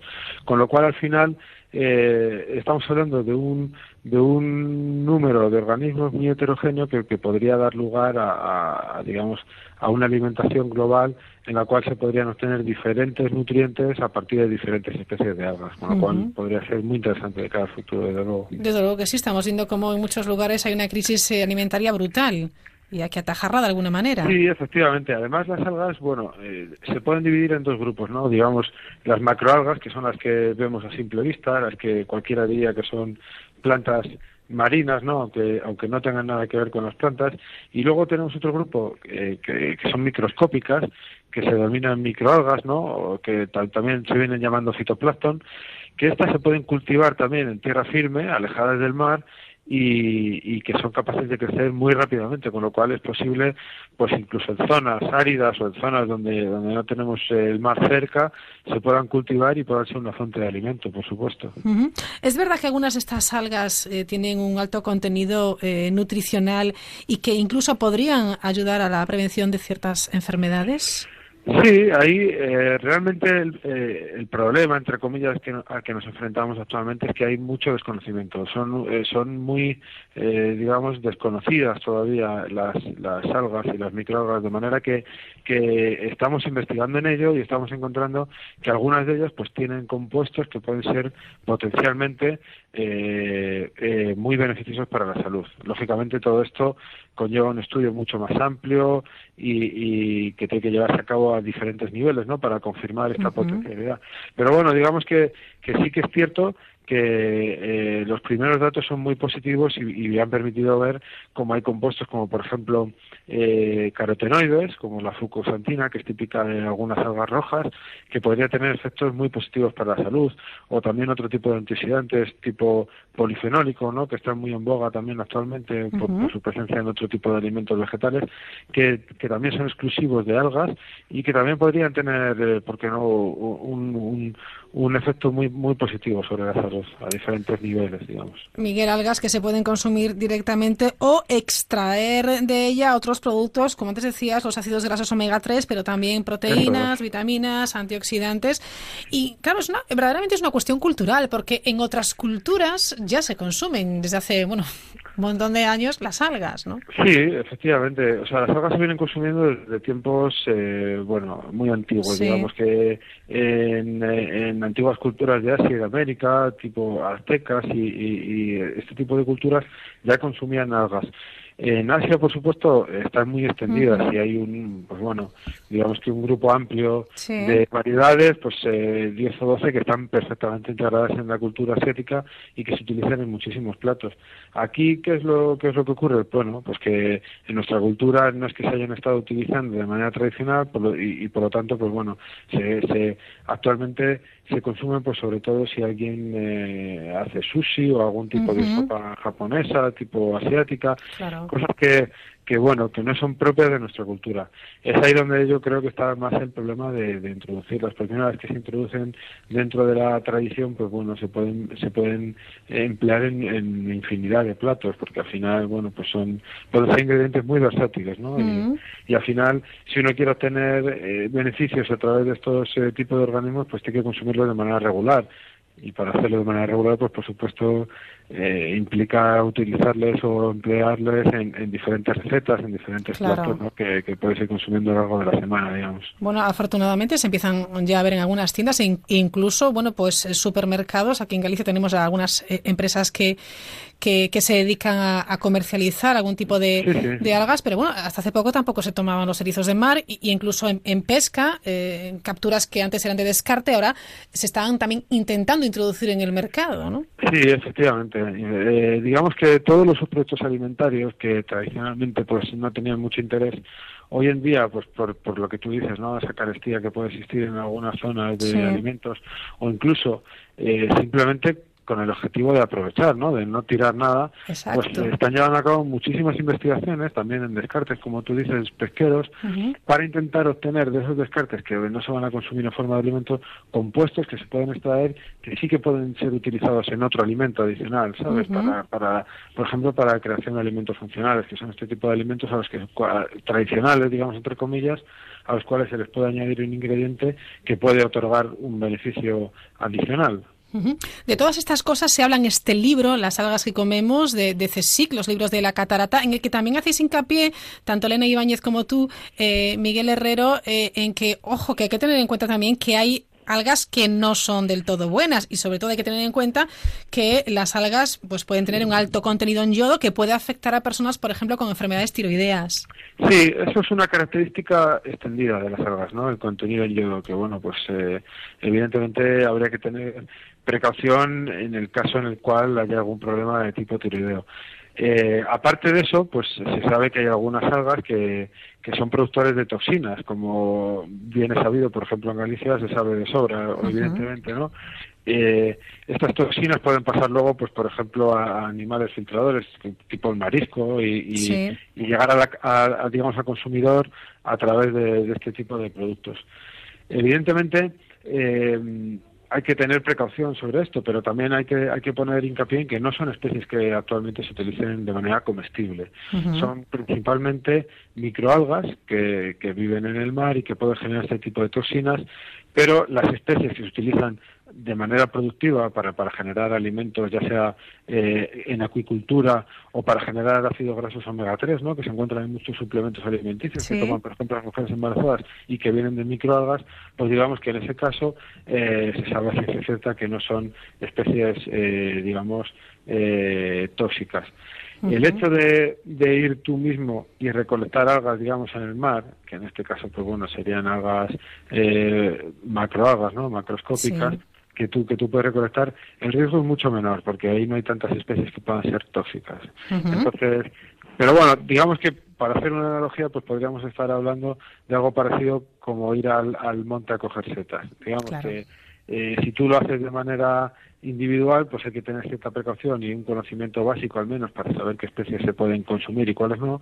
Pero bueno, a nivel comercial, como tú decías, a nivel de supermercado, a nivel eh, que tú puedas encontrar un producto que contenga gas, pues la preocupación es cero porque realmente se utilizan especies que son muy conocidas desde el punto de vista alimentario. Me gusta también la, la, bueno, el estudio que hacéis, la reflexión sobre el potencial que tienen también las algas para ayudar en la lucha contra el cambio climático, porque de, de ellas se puede obtener energía. Sí, eh, hay investigaciones. Eh, bueno, nosotros eh, digamos que trabajamos en el campo de, la tecnología de alimentos, entonces todas nuestras investigaciones van dirigidas más o menos en ese sentido. Pero es cierto que hay otras investigaciones en el campo de nuevas energías, por ejemplo, en, las cuales se están llevando a cabo estudios con microalgas que son capaces de producir una gran cantidad de compuestos grasos que luego se pueden utilizar para, para generar o para producir biodiesel, por ejemplo. Entonces, en ese sentido puede ser muy interesante. Hay otras especies también que como son organismos eh, fotosintéticos, pues son capaces de fijar CO2 de la atmósfera, digamos, y transformarlo en otro tipo de compuestos, por lo cual también eh, se está intentando desarrollar estrategias para ver si hay eh, o, o especies, digamos, que pueden ser efectivas para, para eh, quitar CO2, digamos, de la atmósfera y, y reducir ese efecto sobre, sobre el clima. O sea que, bueno, sí, eh, es un grupo muy interesante de organismos, como te decía, es muy amplio y entonces Sí. da lugar a, a, a muchas investigaciones porque la diversidad es enorme, la biodiversidad es enorme. Bueno, me parece genial que se esté investigando aquí en el CSIC en España, que se vayan elaborando estrategias, pero no sé si hace falta un, un más impulso a lo mejor también de, de empresa privada, de, de empresas que, que quieran eh, que, bueno, pues eh, em, investigar para luego poner en Sí. marcha, etcétera. O sea que no sé en qué punto estamos ahora mismo. ni Sí, ¿Qué no es lo que, duda. que os gustaría a vosotros? Eh, bueno, sí, no cabe duda que, que- que los dos eh, ámbitos son muy importantes, ¿no? El público y el privado. Nosotros desde la parte pública pues hacemos eh, un tipo de investigación mucho más fundamental Ujú. que, que persigue más una búsqueda de conocimiento y de ampliar... Claro, que luego se pondrá a eh, luego- disposición de... efectivamente, claro. que luego puede ser aprovechado desde el punto de vista industrial, digamos, para generar ya productos específicos o para generar aplicaciones más concretas. En España tenemos bastantes empresas, Ujú. bastantes, vaya, no es un Bueno, número- pero las hay. que en ya lo es mismo, pero las hay. ¿no? No, no son ni una, ni dos, ni, ni, ni pocas, digamos, que se, que se encargan de, o que, o que viven de producir algas y microalgas. Y, y bueno, nosotros en concreto colaboramos con alguna empresa que, que está en, en el puerto de Santa María y que, y que desde luego hacen mucha investigación y se preocupan mucho también de, de, de invertir en, en investigación y, y bueno, al final, aunque sea desde el punto de vista empresarial, esta investigación es también muy importante, aunque sea aunque sea evidentemente a través de la búsqueda de, de beneficios, ¿no? Digamos, es evidente, Ujú. ¿no? De que desde el punto de vista empresarial es así. Claro. Y, pero eso, aún así es muy importante que, que se haga también desde este, desde este sector. Hombre, eh, por supuesto que sí. Hay, por cierto, hay grandes cocineros muy reconocidos en nuestro país, grandes chefs que están investigando mucho también, buscando, ¿verdad?, nuevos alimentos, nuevas aplicaciones, nuevas presentaciones, nuevos sabores. O sea, Sí, efectivamente. Efectivamente, hoy en día, bueno, pues eh, digamos, se puede decir que están de moda, ¿no? Desde Ajá. el punto de vista culinario. Eh, lo que pasa que yo quería, ah, me gustaría hacer una, una distinción, ¿no? Sí. Y una cosa es, digamos, el consumo de algas con, con fines puramente culinarios, ¿no? Eh, poner una pequeña porción de una alga para dar un toque especial, un matiz de aromático, de Ujú. sabor en un plato, a lo que sería un consumo eh, más eh, desde el punto de vista masivo, ¿no? Entre comillas, de- desde que podamos decir que podemos eh, consumir una gran cantidad de algas. Es decir, no solo como un ingrediente, como quien utiliza romero, digamos, para dar aroma a un, a un plato Sí, de sí. caza, por ejemplo, sino eh, consumirlo como quien come, por ejemplo, pues eh, un, un buen plato de verdura, por ejemplo, ¿sabes? Ujú.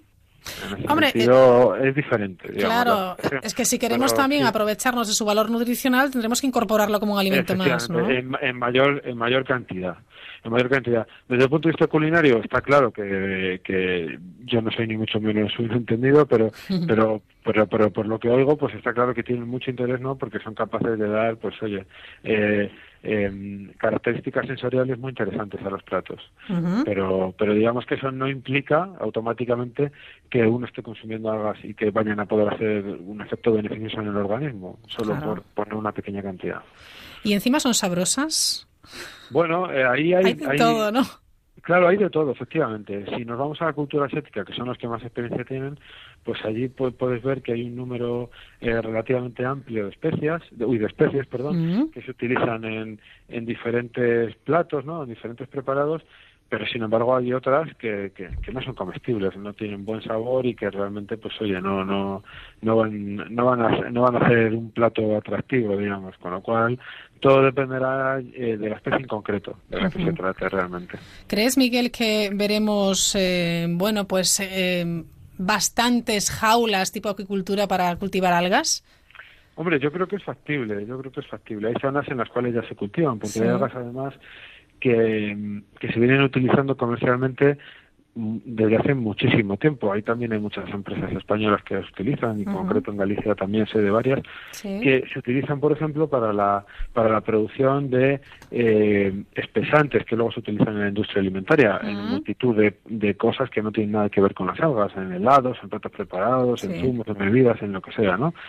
Eh, y son compuestos que son de naturaleza, eh, son hidratos de carbono, son polisacáridos que se extraen de las algas y que luego se utilizan pues como espesantes o texturizantes o para hacer geles o sí. gelatinas, agar por ejemplo, Sí. carragenatos, eh, eh, diferentes compuestos que, que se vienen utilizando, con lo cual digamos que eso es un potencial a mayores, ¿no? Que, que, Claro. que, que ya se venían y, y, ese- y esas especies, que es lo que te quería comentar, pues ya se vienen cultivando en algunas zonas del mundo, se vienen cultivando pues como, pues no sé, digamos que eh, digamos que se podría asemejar un poco al, al cultivo de mejillones, por ejemplo, ¿no? O, o este tipo de marisco que se pueden eh, establecer. Eh, se, se hacen, se cultivan esporas en diferentes Sí. cuerdas para que luego puedan crecer las algas de manera ordenada, digamos, y que luego la recolección sea más o menos sencilla en zonas que no son muy profundas, de manera que, bueno, tampoco los trabajos sean demasiado, demasiado complicados, ¿no? Desde el punto de vista de la persona que tiene que ir a, a hacer la recolección. Claro, bueno, luego dependerá de qué tipo de algas queremos, e iremos a un sitio o a otro, porque supongo que no será lo mismo el Atlántico que el Mediterráneo por el tema de la temperatura o salinidad, etcétera, ¿no? Sí, sí, por supuesto. Claro. Eso ya depende, Sí. eh, depende de, de la zona donde se produzca. Y además nosotros, por ejemplo, hemos hecho un estudio muy interesante con una especie en concreto y eh, teníamos muestras que eran de toda la costa atlántica, desde el sur de Portugal, pasando por Galicia, eh, unas de Francia, Irlanda y Noruega, Sí. siendo la misma especie que ha crecido de manera silvestre, digamos. eh, pudimos ver cómo la composición química era completamente diferente, con lo cual al final, incluso aunque se pueda producir en diferentes sitios, los compuestos que tú vas a poder obtener o el valor nutricional que puede tener eh, eh, esa alga de un punto a otro puede variar significativamente, puede ser muy diferente también. Claro, luego será otro paso más la denominación de origen del alga. Exacto. Claro, exacto. claro, está bien, está bien. Bueno, pues nos parece muy interesante, sobre todo también de, como empezábamos, ¿no? Desde el punto de vista de ese reto al que nos enfrentamos de ser capaces de alimentar a una población mundial creciente, porque esto sí que va a ser un problema, ya lo está siendo. Sí, indudablemente ese es, ese es uno de los grandes problemas a los que se enfrentará la humanidad en Claro, el futuro. Si, si, si, si como parece, pues eh, digamos que la tendencia poblacional sigue en su curso y sigue aumentando tan tan tan significativamente cada año, ¿no? La población mundial. Y bueno, pues eh, oye, es un, es un es un posible, digamos, eh, nuevo alimento o no- nuevo tipo de alimentos que no tiene por qué ser exclusivo, ¿no? Pero que puede ser un aporte extra y, y que se puede utilizar de manera muy interesante, pues para producir nuevos alimentos que pueden aportar proteínas, pueden aportar eh, grasas saludables, pueden aportar eh, hidratos de carbono, pueden aportar, como te decía, compuestos específicos, ¿no? Eh, vitaminas, otro tipo de compuestos interesantes que podrían tener un- una buena influencia sobre la salud. O sea que estamos hablando de un, un grupo de organismos que potencialmente es bastante saludable, digamos, desde el punto de vista alimentario, con lo cual eh, su alimentación o, digamos, su uso en el futuro para alimentación puede ser muy interesante. Es curioso, ¿eh? porque sí es verdad que las algas, y ya finalizamos, Miguel, es que claro, me viene a la cabeza eh, cómo se utilizan las algas también en, en cuanto a eh, uso estético, envoltura de algas, etcétera, Sí. etcétera. O sea que al final Sí, sí, que sí, tiene muchas propiedades, ¿no? Que podemos emplear de una manera o de otra. Sí, sí, eso ocurre con, bueno, pues ocurre con muchas especies también, posiblemente de vegetales, ¿no? Vegetales que, que se consumen normalmente y que luego, sin embargo, también pues te los encuentras que en cremas han puesto ese vegetal o, Sí. no sé, se me ocurre, por ejemplo, la avena, ¿no? Que también eh, se consume mucho como alimento y también hay muchas cremas que tienen avena, por ejemplo, y, y cosas así, o champús, o, Ujú. en fin, eh, cosméticos. Pues en este caso estamos hablando de lo mismo. A lo mejor, eh, a lo mejor en este caso, sin embargo, el camino es al revés. Hemos empezado por los cosméticos y acabamos por la alimentación. Sí, parece un poco que hemos empezado la, la Sí. casa por, por, por el tejado, ¿eh? Bueno, eh, digamos que, que sí, no hay nada definido bueno. ¿no? Eh, previamente y, y, y, eh, bueno, pues eh, un uso que tenían eh, prácticamente exclusivo, podemos decir, pues antiguamente o hasta ahora como cosméticos, pues podemos ver que, oye, que se, pueden, se pueden utilizar como alimentos también y podemos sacarles mucho más partido, ¿no? Que solo, solo de la otra manera. O sea que, bueno, es, es muy interesante. Bueno, pues enhorabuena, Miguel, por este trabajo junto con Elena Ibáñez, autores de Las algas que comemos. Es muy interesante. Yo eh, espero que hayamos, eh, bueno, al menos atraído la atención de los oyentes, que tengan curiosidad y que lean, que investiguen y que, oye, que las tenemos ahí, tenemos la oportunidad y, y se sigue investigando y nos vas contando más cosas, pues ¿por qué no incluirlas en nuestra alimentación? Las algas que comemos, lo recomendamos. Bueno, muchas gracias por el interés. Gracias, Miguel. Buen verano. Bueno, Adiós. muchas gracias, Raquel. Un saludo. Buenas noches. En el sorteo del cupón diario celebrado hoy, el número premiado ha sido Ha sido el 89.185-89185. Asimismo, el número de serie correspondiente a la paga, premiado con 3.000 euros al mes durante 25 años, ha sido Para el 031031. Mañana, como cada día, habrá un vendedor muy cerca de ti repartiendo ilusión. Buenas noches. Y recuerda, con los sorteos de la 11, la ilusión se cumple.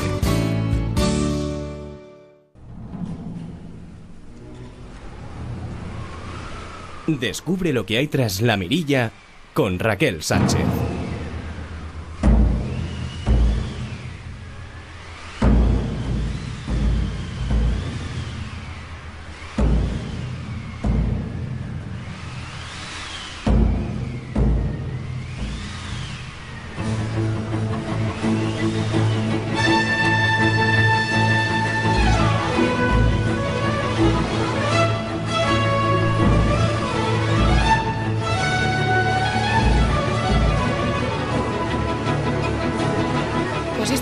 Ponerse a llover con esta tormenta que se está acercando, con este viento que nos ha traído una noche más, una semana más a Roberto Relova Quinteiro. Roberto, ¿qué Ah, tal? gracias por recordar a mi madre.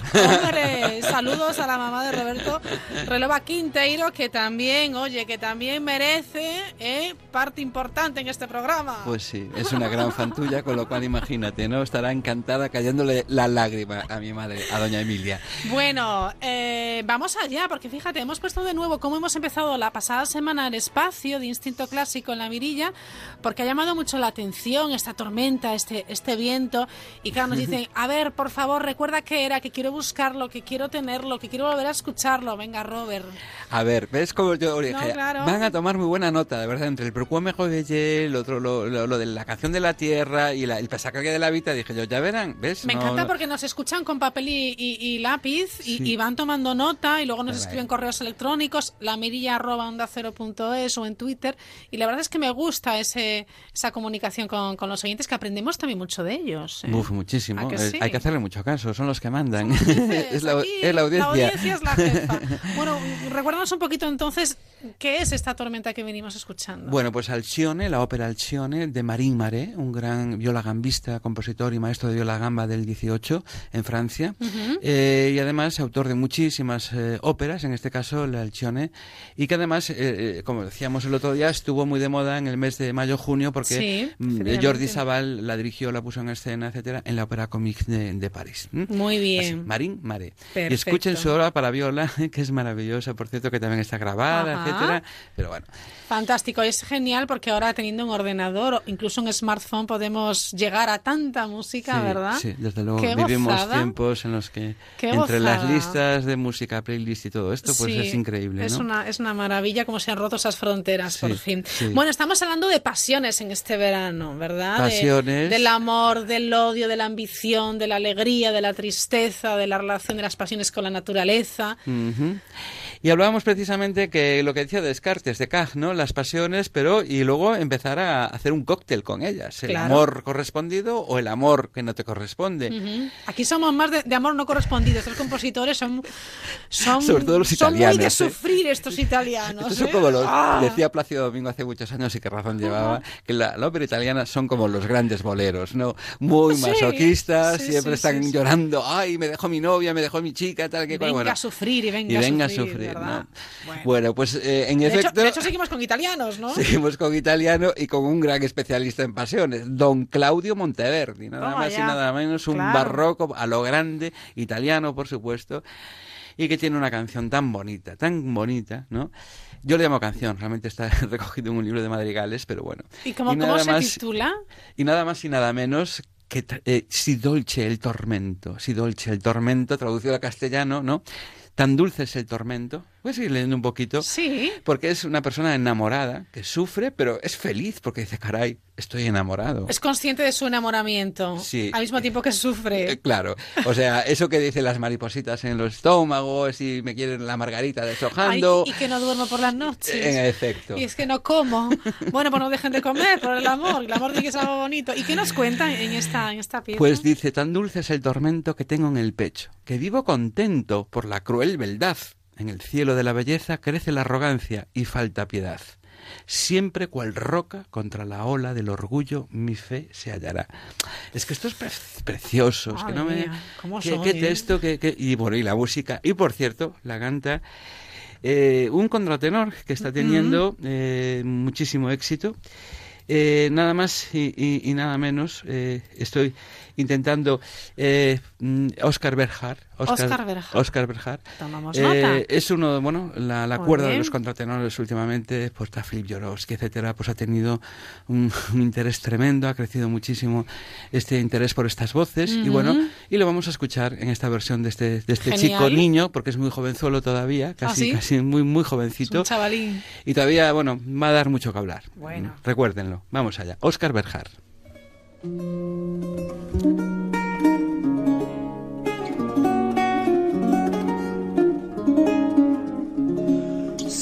dolce il tormento che in seno mi sta, ch'io vivo contento per cruna beltà, nel ciel di bellezza sacreschi fierezza e manchi pietà, che sempre qual scoglio all'onda d'orgoglio mia fine sarà.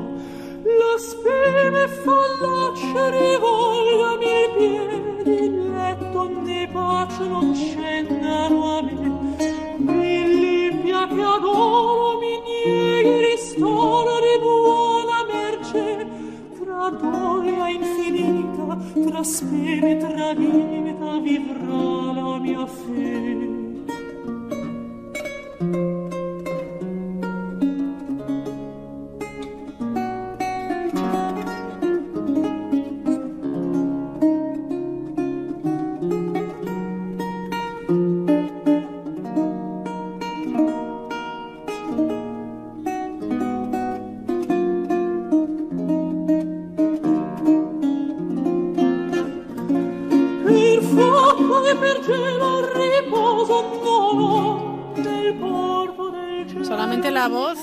cuerda.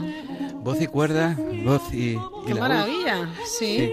Eh, una auténtica maravilla y la sencillez de, de- de- de una voz tan Mm. increíble, tan maravillosa, tan conmovedora. Sí. ¿eh? La sí. palabra conmoción y conmover es mover el espíritu, mover el alma, mover los sentimientos. Esta es una de las cosas que los barrocos buscan los músicos con su música. Este hombre, Claudio Monteverdi, es el gran, eh, el Ujú. gran es el como es el que halla precisamente en todo este tipo de retórica los sentimientos del abandono amoroso, la felicidad, etcétera, y lo lleva con esta extrema sencillez maravillosa, ¿no? Si el dolce el tormento. Me, gusta la sencillez eh, de la que estamos hablando porque efectivamente llega muy bien el mensaje, la, el sentimiento simplemente es esa voz de, de este hombre que a algunos le habrá parecido mujer, pero es que es un contratenor. Es un contratenor, en efecto. Oscar Berjar. Y, y- y esa, esa cadencia que tiene con, con ese acompañamiento, bueno, me parece Claro, perfecto. sí, perfecto. La verdad. Muy italiano. Muy italiano, muy sencillo. Y el texto, a ver, aquí... para escuchar como de noche, como estamos Sí, ahora, sí, me sí. gusta. Hemos pensado precisamente en las horas, que no son Claro, horas para... Aunque bueno, lo que viene ahora es un poco... Teníamos que hacer el programa desde una terraza, Sí, en una azotea, yo creo, o si no la Toscana italiana. Bueno. Al aire libre. Bueno. A ver otro verano, ¿eh? Si nos a ver. llevan a la Toscana. Una de esas terrazas neoyorquinas que te sirven el gin tonic. Bueno, también. también, también. Bueno, nos ¿eh? vale cualquier terraza de cualquier lugar del mundo. Buscamos patrocinadores. que nos lleven a Nueva York.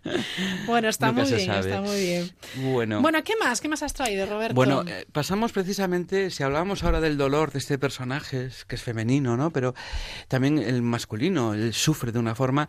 Cuando ese amor es desesperación, lo veíamos el otro Sí. día con Werther, ¿no? De, del Pourquoi me.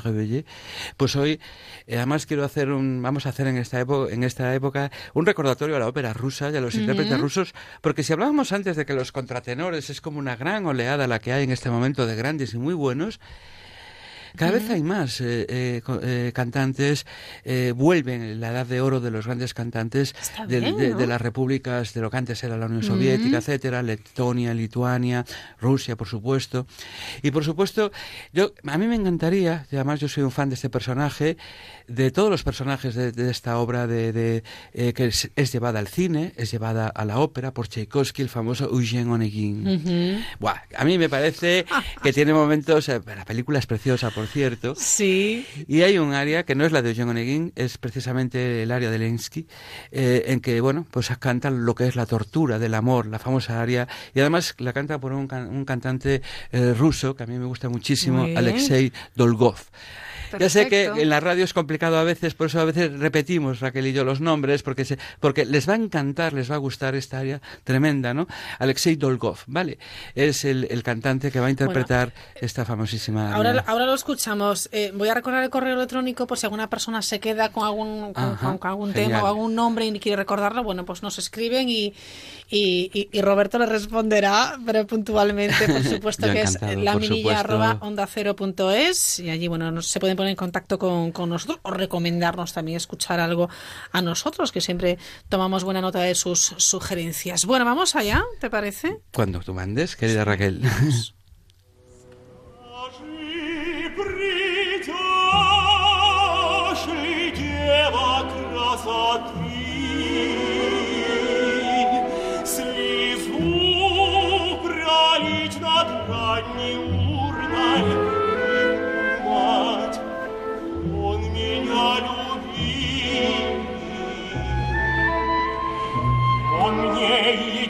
Единое посвятил рассвет печальный жизни бурной.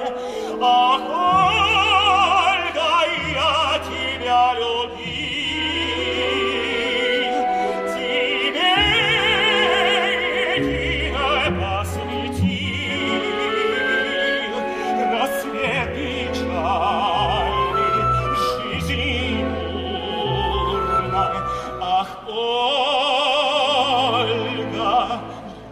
Atida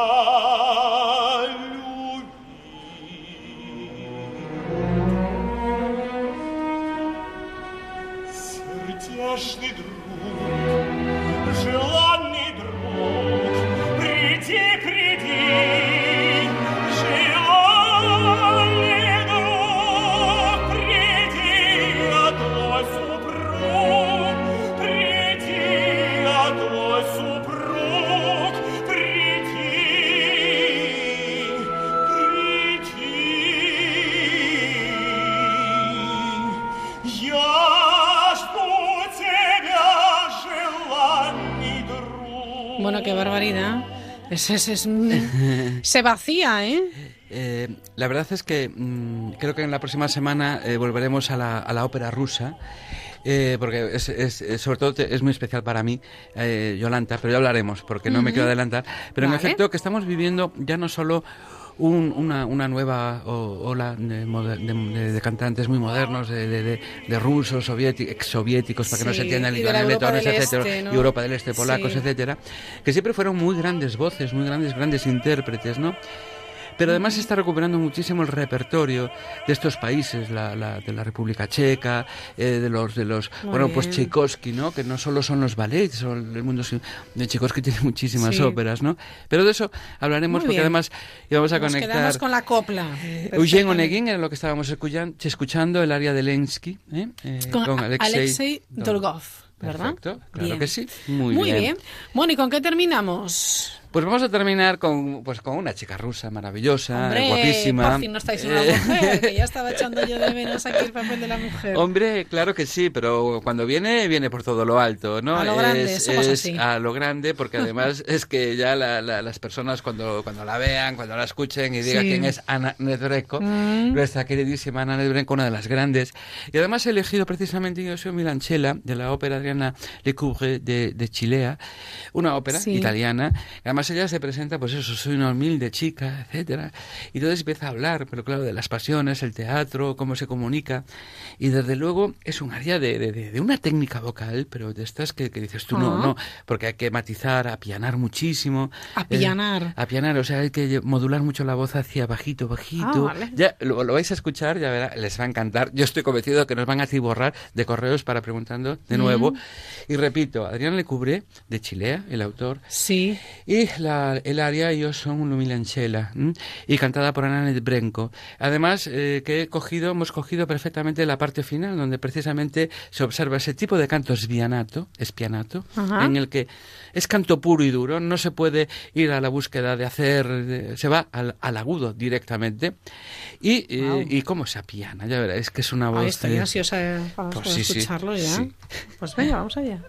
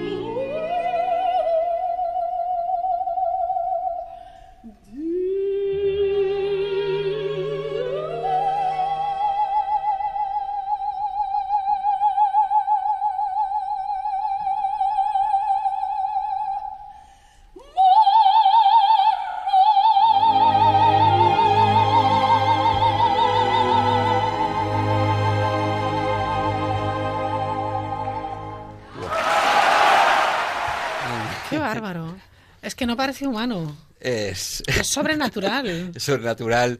Ese, como dice Mariby, mi amiga, la que el otro día, taquicardia pura y dura. Totalmente. Y además, Me he ahí, quedado, lo guapa pero que vamos, es. con- con la boca eh, abierta. y cómo cantan esta Gala Tucker, una Es de que las galas. eh, vamos a contar a los oyentes que mientras lo escuchábamos lo estábamos viendo también a ella. Eh, y, y también vemos, bueno, pues, pues cómo, cómo, cómo lo hace, cómo, eh, cómo gesticula, cómo va vestida, esos pendientes maravillosos que llevaba. De Bueno, Chanel. sí, que eso, vamos, que, que, que ayuda también un poco a meterte en Sí, el, sí. en, bueno, en el papel, ¿no? En el, en el Mm. momento. Bueno, impresionante, ¿eh? Ana Nebrenko hoy es el icono de lo que es la diva por excelencia en la Ajá. ópera. Es la ha recuperado también eso que Fantástica. puede ser bueno o malo, no lo sé, yo a mí no me voy a meter, pero luego eh, ha recuperado esos momentos mágicos imposibles Sí. de grandes divas, que eso en el quinto programa hablaremos de Ah, nuestra bueno, grandísima diva, Vale, pero de vale. momento hoy mm, ya me voy muy triste Ana porque me, voy a- me voy sin mi querida Raquel Sánchez, así que nos veremos. Pero en una semana nos vemos. Uf, qué bien. Que seguimos con las pasiones aquí a flor de piel. A flor de piel. a flor de Roberto piel. Relova, muchísimas gracias. Gracias, que pases gracias. buena semana, ¿eh? Gracias, gracias. Y escúchanos. Por supuesto, por supuesto, eso es imposible decir, Dios mío, claro. Gracias a Diego, gracias Raquel, de verdad. Hasta Muy la buenas próxima noches. semana, Gracias, adiós. gracias. La Mirilla. Onda Cero.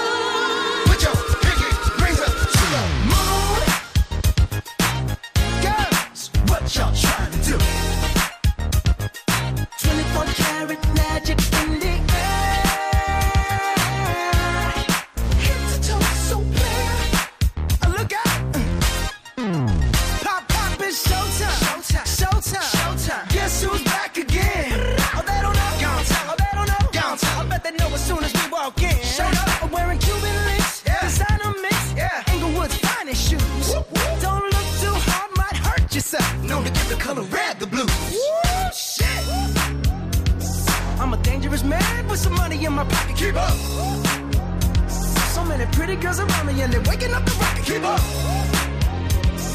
You mad? Fix your face. To.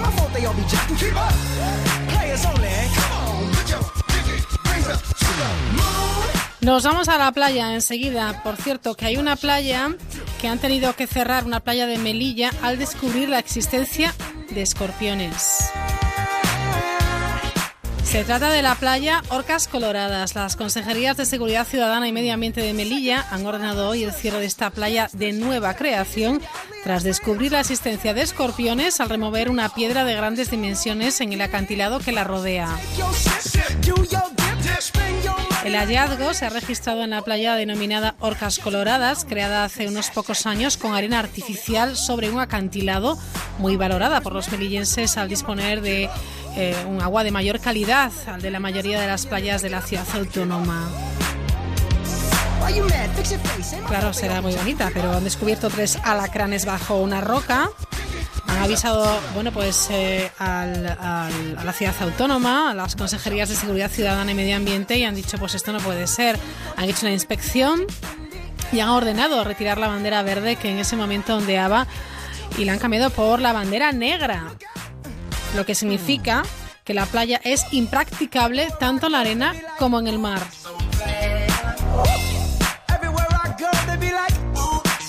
En ese momento además había, había bañistas y los socorristas eh, han sido los que han eh, bueno pues informado a los bañistas que bueno lo que sucedía les han invitado a abandonar el, el arenal para que una empresa especializada en desinfección trabaje en esta zona y actuar contra estos anáclidos provistos de un par de apéndices como saben en forma de pinza y con una cola acabada en un aguijón provisto de veneno bueno, esto se queda en una anécdota porque no ha sucedido nada más. Han encontrado estos escorpiones, han cerrado la playa y ahora, bueno, pues están eh, resolviendo la situación. Ha sucedido en Melilla, en la playa de Orcas Coloradas.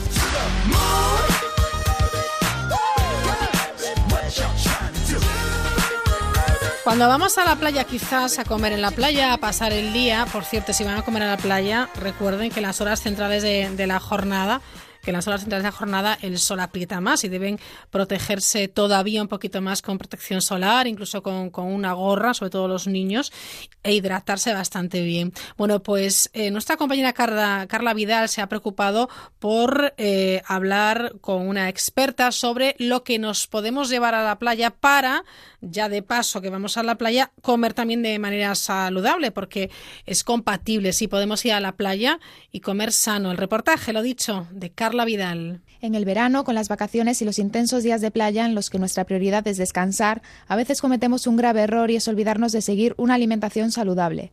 Para muchos, comer en la playa es sinónimo de tortilla de patata, de milanesas y de una cerveza bien fresquita, pero desde Super Premium Diet, el servicio de asesoramiento nutricional en farmacias del grupo NC Salud, nos aconsejan sus- sustituir estos alimentos por otros mucho más saludables. Lo primero que debemos tener en cuenta para afrontar un día de playa es tomar un buen desayuno. Marta Gámez, directora técnica del grupo NC Salud, nos cuenta cuál sería el desayuno ideal para empezar el día con fuerza. ¿Qué debería contener el desayuno ideal? Mm, Algún alimento que sea del grupo de los cereales, y no me refiero a cereales como cereales de desayuno, sino cereales en su concepto más amplio, ¿no? Eh, es decir, tomar o bien trigo, centeno o avena, y lo podemos tomar pues en la forma que más cómodo nos resulte, ¿no? Desde una tostada hasta los propios desayunos de, cereales que acabo de nombrar antes, o bueno, como más nos, apete- nos apetezca en tortitas de arroz, etcétera. Eso por un lado.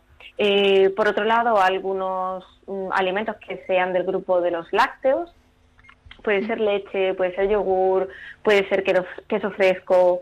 eh, y por último, algún alimento que sea del grupo de las frutas. Si pensamos pasar el día en la playa, debemos organizar todos los alimentos que comeremos a lo largo del día para no terminar pecando en el chiringuito. Marta Gámez nos recomienda preparar una nevera con todo tipo de alimentos, ya que hay que tener en cuenta que es muy importante no alargar las comidas y comer cada tres o cuatro horas. Esa ensalada que llevemos a la playa, que debe tener una base vegetal, eh, pues le podemos añadir, mm, por ejemplo, alguna proteína de pescado, por ejemplo, atún, o le podemos añadir queso fresco, o le podemos añadir eh, huevo duro, o le podemos echar taquitos de pavo. o incluso, como decía, una ensalada de garbanzos, de, de lentejas, etcétera, con tomate picado, por ejemplo, pimiento, cebolla, todo esto hace que la ensalada sea bastante contundente, bastante saciante, pero que a la vez no sea demasiado calórica. Lo que no debemos pasar por alto es la hidratación. En verano, con el calor y la alta exposición al sol, es muy importante beber abundante agua. Desde el grupo NC Salud nos recomiendan que lo ideal sería ingerir entre 2 y 2 litros y medio de agua al día, pero también nos proponen otras bebidas para saciar nuestra sed. Eh, Una buena opción es la cerveza sin alcohol o la cerveza con casera blanca, ¿no? Bien para reducir la cantidad de alcohol que estamos ingiriendo, que al final es lo que más calorías nos va a dar de, de las bebidas alcohólicas. Eh, otra opción sería el tinto con casera blanca. También es una forma de, de reducir la ingesta de alcohol y por tanto de calorías. Eh, y cuando hablamos de cócteles, eh, pues yo recomiendo sustituirlos por una bebida que ahora está, mm, digamos, creciendo, que está más de moda, que son los smoothies. En lo de seguir una vida saludable, los niños pueden ser los más complicados. Marta Gámez nos da unos trucos para poder introducir de manera más sencilla las frutas y verduras en los menús de los más pequeños. Vamos a hacer una ensalada de pasta, eh, que a los niños les puede gustar más, o una ensalada de arroz. Podemos incorporarle pues, trocitos de pollo, trocitos de pavo ya mm, previamente salteados y añadir ahí eh, una proteína. Y bueno, de esa manera pues buscar algunos platos que sean quizá un poquito más eh, adaptados a un niño que le gusten más, que no sea todo vegetales, que también hay que introducirlos, pero sí es verdad que hay que mm, eh, eh, esconderlos, no esconderlos, pero sí transformarlos un poco para que los coma sin tener la percepción de que es una verdura como tal. Por último, no nos queremos olvidar de todas aquellas personas que pasan esta temporada estival trabajando. La nutricionista Marta Gámez también nos da unos consejos para llevarnos al trabajo el tupper lleno de vitaminas y alimentos saludables. Podemos llevarnos un tupper, como decíamos, con nuestra ensalada. Podemos utilizar los vasitos de arroz, que son una buena opción, sobre todo si tenemos eh, microondas en el trabajo. Habrá sitios en los que sí, en los que no, pero bueno, los que lo tengan, pues pueden utilizar los vasitos de arroz, incorporarlos, por ejemplo, a una ensalada. Mm, Bueno, son opciones que podemos utilizar ahora para, es un poco parecido al- a la nevera de la playa, ¿no? Podemos hacer toda variedad de, de ensaladas, desde las más ligeras a las más mm, contundentes, como decía, incluso con, con garbanzos, con alubias, o ensaladas de pasta, o ensaladas de, mm, de quinoa, por ejemplo, o por- podemos llevar también un poco de humus. El humus es una opción muy interesante. Y por cierto, para todos aquellos que continúan preguntándose cuánto tiempo deben esperar para volver a meterse en el agua después de comer, Marta Gámez nos cuenta que siempre que no hayamos ingerido una comida copiosa, podemos meternos al agua sin esperar, pero siempre introduciéndonos lentamente, sin que esto provoque un cambio de temperatura brusco para nuestro cuerpo.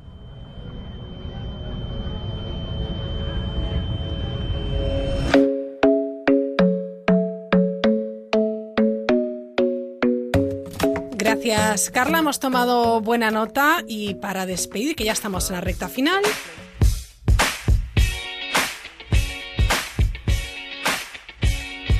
Hoy quiero cantar y que mi voz reúna toda la hermandad. No somos muchos, pero nunca hay un rival que nos pueda hacer callar.